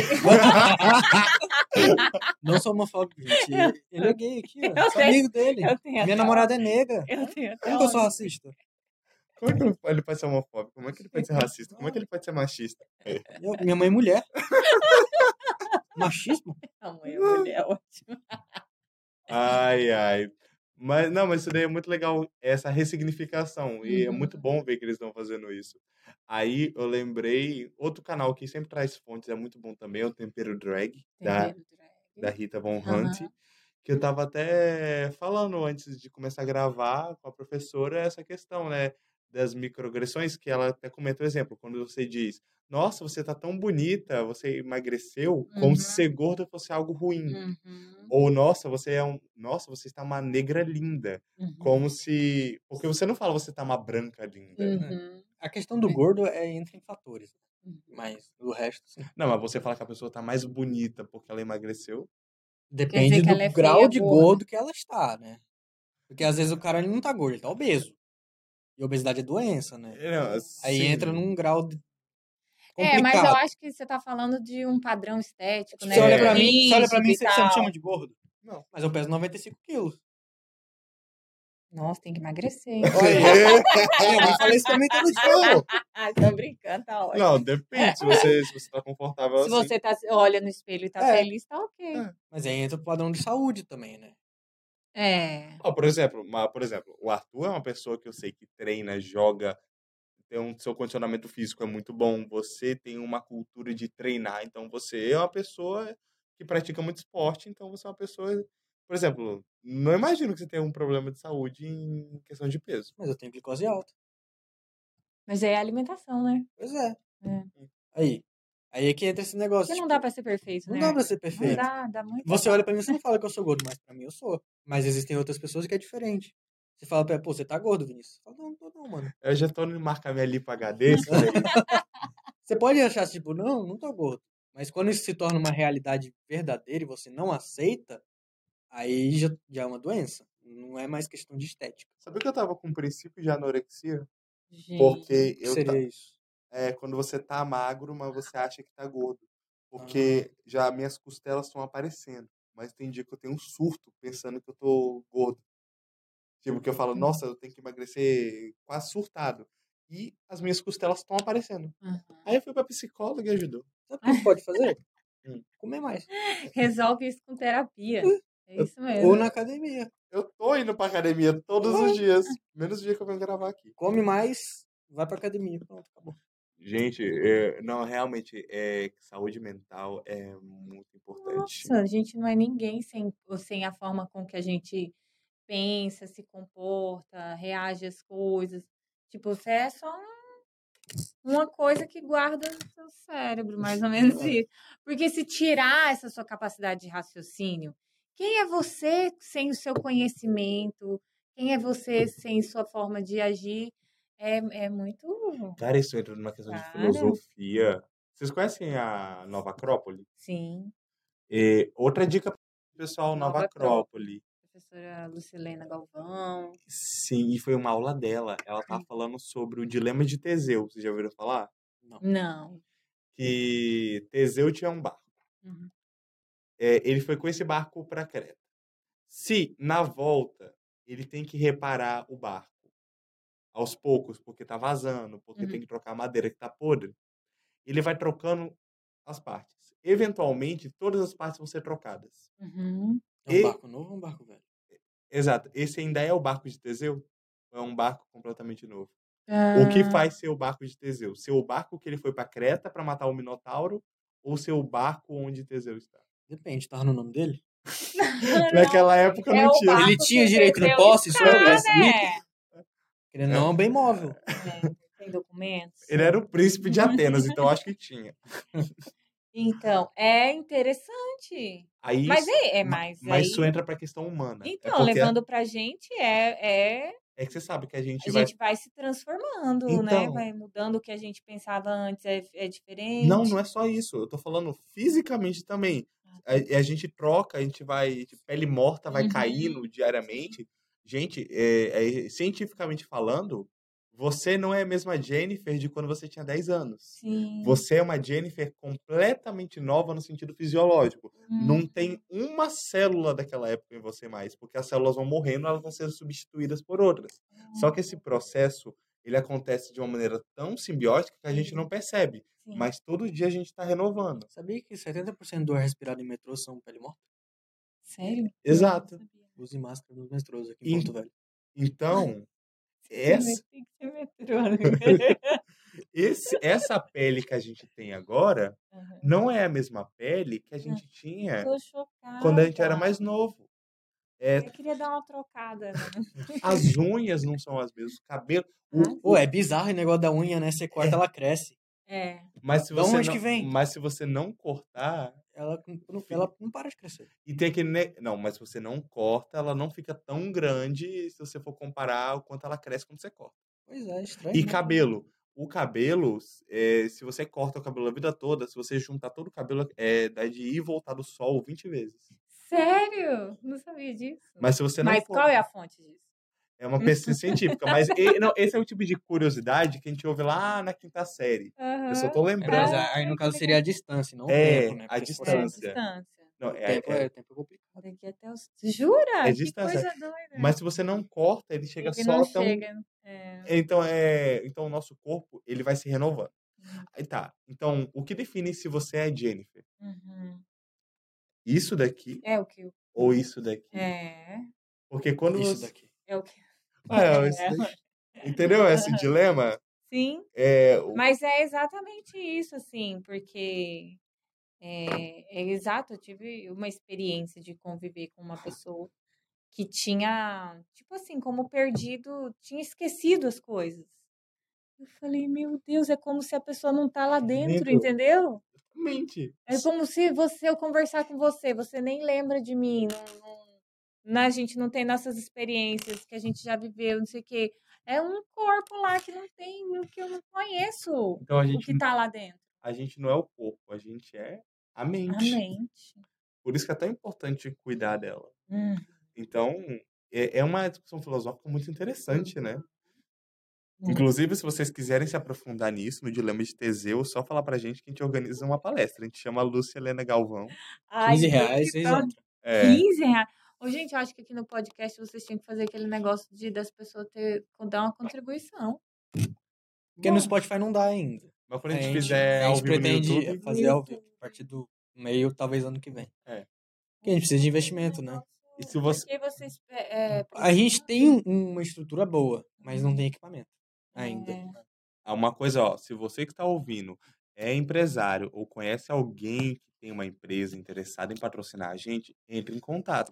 Porque se vocês patrocinarem a gente, a gente pode entregar coisas cada vez Não melhores. sei se a senhora sabe, mas a gente tem público da Europa. É É verdade. mesmo, gente, que coisa chique. da Alemanha, tem, Tem né? um pessoal da Alemanha, Estados Unidos. Dá pra ver isso Inglaterra. nos. no nosso sistema que a gente usa pra postar o podcast. Tem gente Bizarro. de fora ouvindo a gente. Fui ver isso mês passado. Fiquei perplexo. Que Legal. Perplexo. Cara, mas isso é muito legal. Quer dizer que a gente tá indo a algum lugar. Legal. Nem que seja aqui. Não, ruim. mas É. eles vão muito além. Cara, e eu, eu tenho esse sonho, sabe? De poder trazer a Rita, a Lucelena, a Gabriela Uhum. Prioli. Porque assim, gente, isso não é uma coisa impossível, tá? Eles podem vir. Só que isso e- demanda investimento. Porque quando você convida alguém, você tem que bancar a passagem aérea, o Uhum. Tá caro. hotel. Uhum. Exato. Então, se você tem milhas, já ajuda. se você tiver uma empresa para Você é patrocinar a dono gente. de um hotel, sua família tem um hotel. É, Olha, exatamente. Imagina, um, Ou seja- imagina Anitta no seu hotel português. Exatamente. um É. Já pensou? O Arthur trazendo a Anitta. A gente tá falando em Lúcia Helena É, Galvão, porque tá ela- Gabriela Priori. Mas a gente Tem consegue que, dar- chegar tem na que dar Anitta. esperança, né? pro pessoal. Lembra do que a gente falou. Você sempre está a três pessoas de qualquer pessoa do mundo. Exatamente. Ó, Muito massa. a gente, porque, por exemplo, a gente pode fazer uma gambiarra. O Dodge, o Mohamed, lá do BBB, ele já me deu aula, foi meu professor. Maravilhoso. Inclusive, beijo, Dodge. Aí eu falo com ele, aí ele fala com o acrebiano. A Anitta não queria pegar um acrebiano no tempo desse? Viu, é. ó? A três pessoas, ó. Sim. A três pessoas da Anitta. Temos A gente pode. pelo- cons- praticamente o WhatsApp dela. Exatamente. Será que ela usa o WhatsApp? Usa e Gente. Tinder. É, um negócio, é mas é que é um negócio, né? Mas eu gosto disso. É, a conversa ela foi evoluindo naturalmente. E é importante entender isso, que quando você tá... Que muitos acadêmicos, eu percebo que eles querem se prender a tecnicidades. O que eu quero dizer é assim, ah, vamos falar de direito, de direito, de direito. Eles não Uhum. percebem que o direito é uma coisa tão vasta Uhum. é que você começa nele e você evolui para vários outros assuntos. Uhum. E tudo isso que a gente está falando pode parecer desconexo ao primeiro olhar, mas se você parar para ver, a gente está discutindo direito. Porque Sim. quando a gente falou do, da questão de Teseu, o que somos nós? O corpo ou a mente? A gente Uhum. está querendo, a gente tá discutindo direito da personalidade, questão do jeito que a tecnologia está avançando. Vocês sabem que tem pesquisas que eles estão querendo digitalizar o cérebro, né? Para a pessoa não, pra pessoa- Como assim? eles estão. É, é tipo uma cópia de redes neurais. algo do tipo. É. Hum, tá. Tipo, se a pessoa morrer, tem toda a memória dela ali pra ela ser implantada em outro corpo. É Black Mirror doideira. Aham. Mas na vida real tem gente que tem. de- Hum. dedica a Tem- vida a pesquisar É, isso. Tem um negócio muito doido, tipo, a gente pode levar direito pra Apple. Uhum. A senhora tem iPhone? Uhum. Seu filho tem iPhone. Uhum. A Apple lançou um, um aparelho chamado Mac Studio. Uhum. Ele é desse tamanho. Ele custa 30 mil reais. Ah, teve um Carro. cara lá fora que ele abriu isso e ele trocou uma peça. Uhum. Acabou. Uma peça simples, que é tipo memória RAM, que tem no Uhum. computador. Ele trocou por uma outra peça melhor. Acabou. Não funciona mais. E aí, o que, que eu faço? Uhum. 30 mil reais num negócio que eu melhorei, mas não Sim. funciona. Funciona. E aí? O direito não cobre isso. Depende. Não cobre, Não cobre? não cobre. Porque ele, ele interferiu ali no sistema, né? É. Eu acho que tem uma garantia desde que você não. Você, tipo assim. Você tem a garantia do produto, se você É. não, não violar. Mas a Apple não fala isso. Hum, A Apple fala o seguinte: tá ali, se você quiser mexer, você mexe. uhum. Mas se você mexer, problema É seu. por sua conta e risco, né? Isso entra em direito do consumidor, venda abusiva. Aí lá fora é diferente, mas aqui dentro como é que fica? Aí entra uma doutrina muito doida. É, porque aqui, lá nos Estados Unidos, é, não, eu tô fazendo isso por conta e risco, se der errado, eu fiz porque eu quis. Aqui no Brasil, é, vão ter que me dar um novo. E aí entra o processo de novo. É. Quanto tempo levaria? Nossa Será se vale a pena? Senhora. É. E, e duvido que a Apple queira fazer um acordo num caso desse. né? Sabe quanto que vale o dólar Apple? Hum. Dez- Mais ou menos 17 vezes o dólar normal. Dólar Apple? Eu não Existe o sabia que dólar, existe o dólar Apple. isso. Porque o dólar, é, ano passado era 13. Eles pegam o dólar, por exemplo, o Apple 13, o iPhone 13 Pro Max, Uhum. custa, acho que a versão mais cara, acho que é 15 mil e alguma coisa, Uhum. 10 mil, alguma coisa. O dólar da Apple, se você pega normal o dólar, tá s- 4,90 eu acho hoje em Uhum. dia. Você multiplica pelo valor que ele seria, Lá. é, Uhum. você chegaria no máximo a 8 mil reais. Mas o dólar Apple você multiplica por 13 vezes esse valor. Não é pelo Uhum. Ah, valor. tá. 13 vezes Você 8 pega mil? o dólar e multiplica ele 13 vezes. Então é 4,90 vezes 13 vezes o valor em real. Hum. Então é tipo 4,90 equivale a 1 dólar. Ah, entendi. Vezes 13, ou seja, 4,90 equivale a 13 dólares. Uhum. E aí eles multiplicam isso lá em cima. Que... tá Por que eles fazem isso, essa sacanagem com a gente? É, exato. Porque eles podem. Então, a Apple, vocês estão contratando? O TikTok diz que tá. Home office, não precisa ter experiência. Hum. Ah, outra coisa legal que, gente, vocês têm que explorar essas coisas. Pegar o TikTok e fazer conteúdo jurídico, gente. Dá. Assim, uma é, Cara, coisa muito legal no TikTok. velho. é, fica legal, mas lembrando, isso é legal quando você tá fazendo isso para estudar, para dar dicas. É, Já viu o do advogado Não tô Nutella, só meu perder advogado tempo. raiz? Tem, Aham. um, tem um cara maceta assim fazendo vídeo com uma, ja- uma jaqueta de couro. É muito pico aquele cara, Uhum. velho. Horrível isso. ah, eu eu sei qual que você tá falando. ele é muito legal. Cara, mas eu, eu eu acho legal essas ferramentas. É, porque a gente percebe que, assim, o direito, ele tradicionalmente, ele é uma barreira. Aí você quer Uhum. ajudar, aí você vai no TikTok, é Omabari, Nhambari in my mind. O Aí seu você corpo vê. na minha mente. É, aí você vê a mina dançando, postando um, um- Ai, cara, não sei. Eu vou deslizando assim, e é tudo isso. Aí eu não consigo, não consigo fazer mais nada. Eu fico num loop Hum. infinito. Outra coisa legal é indicar depois playlist de sertanejo jurídico, porque eu acho impressionante como música de ser- sertaneja tem muita coisa de direito. Não faz sentido nenhum. Não, na verdade faz. Já viu a música da Simone Simaria? Não, não faz sentido nenhum. Liberdade. Ai, gente, isso é muito legal. Música de traição, cara. Cara, Porque dá, tinha pra, um- dá pra você fazer tinha uma tese. Tinha um Música- professor que Adultério ele não é se mais crime. dedicava em fazer o- os estudos das cenas de, de novela, cara. Era muito legal, que eu não me lembro o nome dele. Eu- Mas acontece tudo errado lá Cabe na, recurso. na audiência das novelas, né? Ei, Acontece coisa surreal. isso é muito legal, porque você pega uma coisa ficcional e você tenta aplicar os princípios do direito. Gente, isso é muito legal. Eu tenho Uhum, até muito que. legal. Oh, É Uma ideia boa. Eu vou até pesquisar aqui, ó, músicas sertanejas jurídicas, porque eu- uma vez eu vi isso, é, eu tava. Uma pessoa fez uma playlist disso? Fez? Será Que que dá pra legal. usar uma música da Marília Mendonça como tese de julgamento? Tem uma. Claro que dá. Ué, lei do concubinato. Amante não tem lá. Pô, divórcio, É. né? Bens. Ó, regime fechado da Simone Simária. É, legítima defesa, Simone Simária. Seu Polícia, do Zeneto Cristiano. Contrato, do Jorge Mateus. Dormir na Praça, do Bruno e Marrone. Eu ia falar essa, tava pensando, é, será que é agressão física? Não, é, entra em vagabundagem.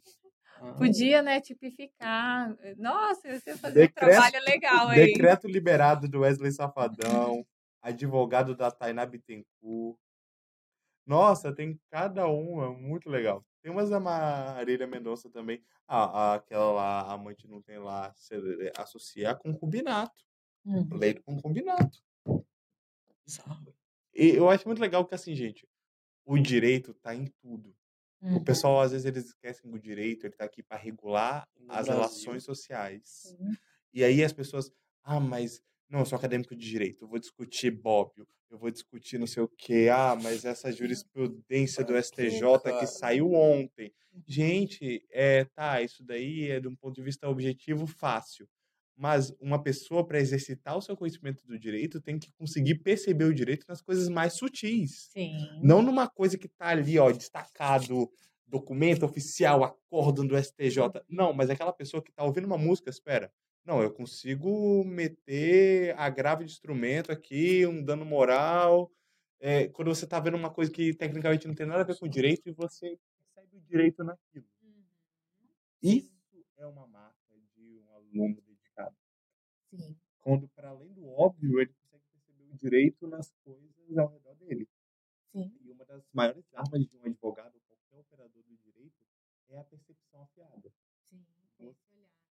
Você ouvir A e você entender A, B, C, D, E, F, G. Sim. Cara, isso eu acho muito impressionante. Mas tem muitos alunos que querem ficar com essa pompa de ah, mas eu só leio o diário oficial. Nossa, essa súmula que acabou de sair do STF. Isso é Uhum. importante. Mas se você só consegue ver o direito no óbvio e no que está escrachado, sinto muito.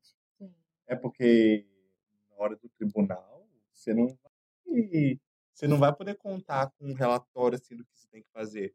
Eu tiro isso pela experiência que meu avô conta, porque como ele sempre mexeu com um tribunal de júri, tanto como promotor quanto como advogado, eh, ele sempre falava que você ganha lá hum, eh, com a lábia, sabendo falar e ouvindo Aham. ouvindo o que a outra parte fala, sabendo o que falar para de volta, ainda mais porque júri, né, você tem que convencer as pessoas, não o Um juiz. É, é apelativo, né? É. Aí entra a questão, você conseguir ver o direito nas coisas mais sutis e não só naquilo que é óbvio. Isso daí é Sim. uma coisa que eu aprendi com ele. Que legal, muito legal mesmo. E o direito, ele precisa ser mais acessível, né? Ele não pode ficar restrito à academia mesmo. O direito tem que chegar ao conhecimento de todas as pessoas, né? A gente tem muito pouco é, estudo na, na fase enquanto a gente está na escola mesmo, né? Isso deveria já vir desde antes. Pelo menos algumas noções básicas Ó, tá aí uma ideia legal de projeto, a gente ensinar noções É. básicas de direito De para os alunos do direito. ensino médio. É, isso é legal Isso é mesmo. legal. Aproveitar que a gente está numa faculdade que é colada com o colégio. Exato. E já pegar esse povo. e- A gente até Hum. estava falando sobre falar sobre eleições com eles, É, que também é um projeto O legal. né? High de School extensão. tinha isso, não tinha uma questão de Tinha. geopolítica?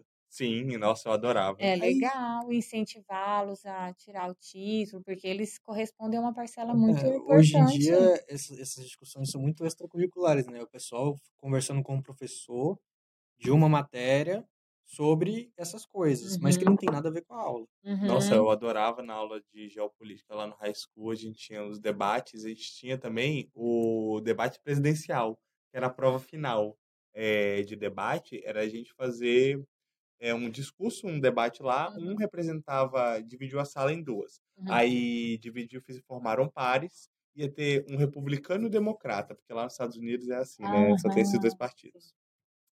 Aí a gente fazia o debate, era muito legal. Nossa, que legal E aí, mesma escola, hum, grades diferentes, porque, porque é, assim. É, aí a gente entra muito naquela questão da elitização Uhum. do conhecimento, ah, mas eu acho que pior do que a elitização do conhecimento, porque tecnicamente, querendo ou não, é um investimento que a empresa educacional faz para Uhum. trazer aquele conteúdo, então Será que é? Porque é. existem escolas públicas de outros países que dão isso de forma gratuita. Outros países, a gente está falando do Uhum. Brasil. Pois é. Mas ó, aí tá o ponto. Olha como o Brasil cuida da educação. né? A gente teve um ministro da educação que estava recitando, rec- eh, tava fazendo um discurso que era cópia do marqueteiro do Hitler. Uhum. O outro da educação insinua que homossexualidade é má criação dos filhos e uhum. que bater resolve. Essas são as pessoas que estão com o ministro da educação. Então, é tipo É. assim, a gente tem muito que avançar, a gente ainda tá brigando por esse tipo de coisa, tem que lidar com É. esse tipo de gente. Então, até lá, a gen- e basicamente, eu acho que isso mais atrapalha a evolução da educação no Brasil do que tudo. Então, enquanto a gente não eh, tirar pessoas assim de posições tão importantes, E só tira com conhecimento, né? Assim, É, o- exato. ofere- proporcionando. É, é, é aquela história, né? Que É. a falta de educação no Brasil é um projeto é um mesmo. E o povo, projeto. mas eu acho que o povo tem ficado mais inteligente do que. Hum, Tem, e por isso que a gente está percebendo Assim, que eu essa acho que situação é tem um esdrúxula. movimento da gente ter mais consciência. Eu acredito, né? Eu não sei se eu estou falando de mim mesma, mas eu acho que tem um movimento da gente ter mais consciência dos privilégios. É. Uhum. Né? Porque eu acho que não se parava muito para pensar nesse tipo de coisa. Sim. Eu acho que as pessoas sabiam, mas negacionavam. É, pode ser. Mas hoje a gente já está questionando como as coisas funcionam, né? E Isso é importantíssimo. Nossa, muito legal. É o A começo. gente já por, por que que é assim, né? Por que que algumas pessoas têm acesso a, a muita, muito conhecimento, muita educação, não sei o quê, e outros não têm chance de chegar ali? Por exemplo, a gente está falando do programa High School, que era que é aqui Uhum. do objetivo, é pago em dólar. Isso já diminui muito o público. Ah. E você bota, sei lá, uma concorrente que existe, que é a Maple Bear hoje em dia. Na época que eu estava fazendo High School, nem a Nem Maple Bear tem, tinha. é. né? Nem tinha. Não, a Maple Bear existia, mas ela não Não tinha o tinha... tamanho que ela é hoje. É Não isso. tinha essa, essa faixa de faixa, escola, não, não é, tinha, né? não tinha essa faixa que eu Uhum. tava. Então, aqui era absoluto. E era 450 dólares. É, mas eu acho que uma coisa mais importante a ser discutida é a mercadoria, é transformar conhecimento em mercadoria. O que é, inclusive, eu indico um vídeo da Rita Von Hunt sobre esse assunto, que ela fala sobre isso, que a gente está vivendo um processo que a gente está mercantilizando o conhecimento. Uhum, O problema é que conhecimento e educação é processo uhum, Uhum. não é mercadoria. Não é, me vê aí dois semestres de direito penal, uhum, direito civil e já vem com essa jurisprudência nova e essa lei de stalking que foi Uhum. aprovada esse ano. Não é assim. Não. Você tem uhum. que sentar, ler, estudar, desenvolver Você vai ver conhecimento. constitucional um, penal um, civil um, processo civil um. Já pensou um com Gente, para começar a estudar, tem que comer. É. Nossa, aí a gente entra num- numa outra seara ali que as pessoas estão sem comida, imagina educação. Cara, eu- nossa, eu já vi muito exemplo disso que, tipo, a situação, pessoas, por exemplo, a situação tá tamanha que é, não comprou material escolar porque tinha que comprar comida. Uhum. É Um uma coisa nível. que é muito longe da nossa realidade e que a gente tem que pensar mesmo nós como a gente pode transformar essa essa realidade, né? Usando o projeto de extensão na matéria da professora Isso Jennifer. é aí. Os professores É, Exatamente. eles Exatamente. Você come- pode começar uma têm iniciativa. seis semestres pra fazer tudo isso. Pois é, Exato. exatamente. Viu, gente? Não tem mais desculpa. Vocês podem Exatamente. arrasar, vocês podem fazer a diferença. Por que vocês não fazem um projeto de extensão para reunir material escolar para pessoas Hum. carentes? Uhum, Sim. Então, tem tudo isso. E a gente não tá falando de um capacitismo. Se eu não, desculpa se eu falei errado, mas capacitismo é quando você. Hum. Em vez de você ajudar a pessoa a pescar, a Ah, tá, ensinar, em vez de tipo, ensinar a uhum, pescar, você dá o peixe. uhum, entendi. É, é uma questão complicada, porque assim também, existem coisas urgentes. Exato. Tem coisa que é urgente, né? Igual que eu tô falando, como é que você vai aprender se você nem come? Exatamente. Aí como é que você vai capacitar uma pessoa se a pessoa tá com fome, gente, tá desnutrida, tá sem condições de raciocínio, né? Então a gente precisa começar da base mesmo, né? Ter alimentação, ter estrutura para daí dar educação, para daí ter oportunidades. Nossa, quando você pensa que Nordeste é um dos lugares do Brasil que mais tem índice de evasão escolar. E ainda é um dos que mais tem uma das melhores faculdades do país. A UFPB? Em geral, Ah, Fortaleza você tem uma faculdade muito boa, Ceará é muito boa, Rio Grande do Norte, pô, faculdades muito boas, Bahia, excelente. É porque aí entra numa questão muito da elitização. Pois é, aí você Uhum. pega essa parte que é só Mata Atlântica. Agora pega o Cerrado. Cerrado não é, como é que chama? Hum. Ah, a parte seca. A Caatinga? A Caatinga. Caatinga. Não tem isso. Ah, É. Hum. É fazenda. Uhum. Nem fazenda. É chácara. Uhum. O latifúndio. Latifúndio. Piores ainda. Cara, e é triste, né, quando tiver essa situação. E Sim. como é que você pode esperar um, um país melhor quando o básico que as pessoas deveriam ter, que é a É. educação, é Uhum. negado a ela? Uhum. E eu acho importante para as pessoas, principalmente os nossos alunos aqui da faculdade, deem valor para essa oportunidade que eles estão Sim. tendo. É, com certeza. Eu acho assim, cara, é um privilégio, é uma coisa É. mu- muito boa essa chance de estar aqui aprendendo a se profissionalizar, de conseguir um lugar no mercado. E não tem lugar melhor Uhum. porque tem a matéria de extensão na grade curricular para você desenvolver projetos que fazem diferença, você fazer seu nome, você ganhar destaque, você ganhar um reconhecimento que pode te render um emprego ou Uhum. conexões para fazer pós ou outros programas.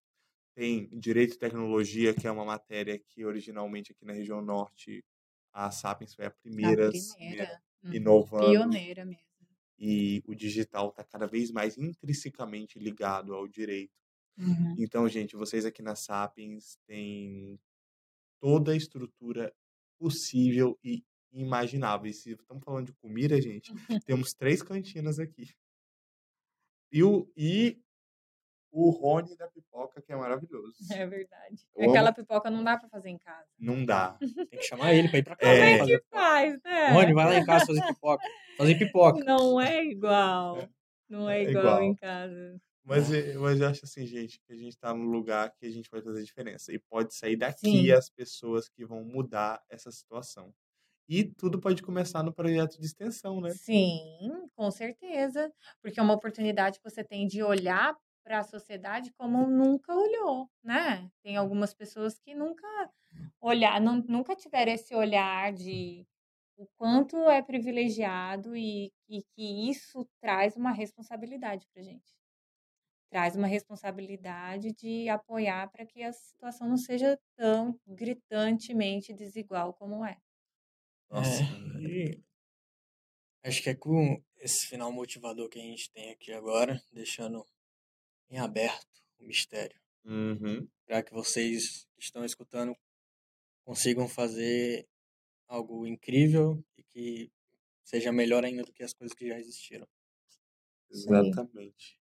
É, gostaria de agradecer a todos que acompanharam, que vão assistir, que acompanharam até o final esse- mais esse programa. Agradecer mais uma vez a professora Jennifer por participar com a gente e promover essa conversa tão rica e maravilhosa. E saber se você tem algumas últimas palavras. Ah, eu quero agradecer, Arthur, Vinícius, muito obrigada. É, eu adorei participar do podcast. Foi melhor do que a minha expectativa, que já era boa. Eita, ficou rouca? Pois é, já era boa. Já falei tanto que a voz ficou. "Uh!" Então, eu fiquei bem feliz de participar, né? E contem comigo aí. Eu tenho certeza, como falei para o Vinícius, vocês, vocês com certeza estão fazendo história nessa faculdade. Vocês vão deixar um legado muito legal. Tenho certeza que vocês vão brilhar na vida profissional de vocês, pessoal, né? Porque vocês já estão mostrando aqui um comportamento que eu acho admirável. Então, parabéns, continue com o trabalho. né? Muito obrigada por todo mundo que escutou a nossa conversa até agora. Estou me sentindo em casa. E é isso aí. Obrigada, gente. É isso. Obrigado a todos. Bom dia, boa tarde. Boa Boa noite. E até a próxima.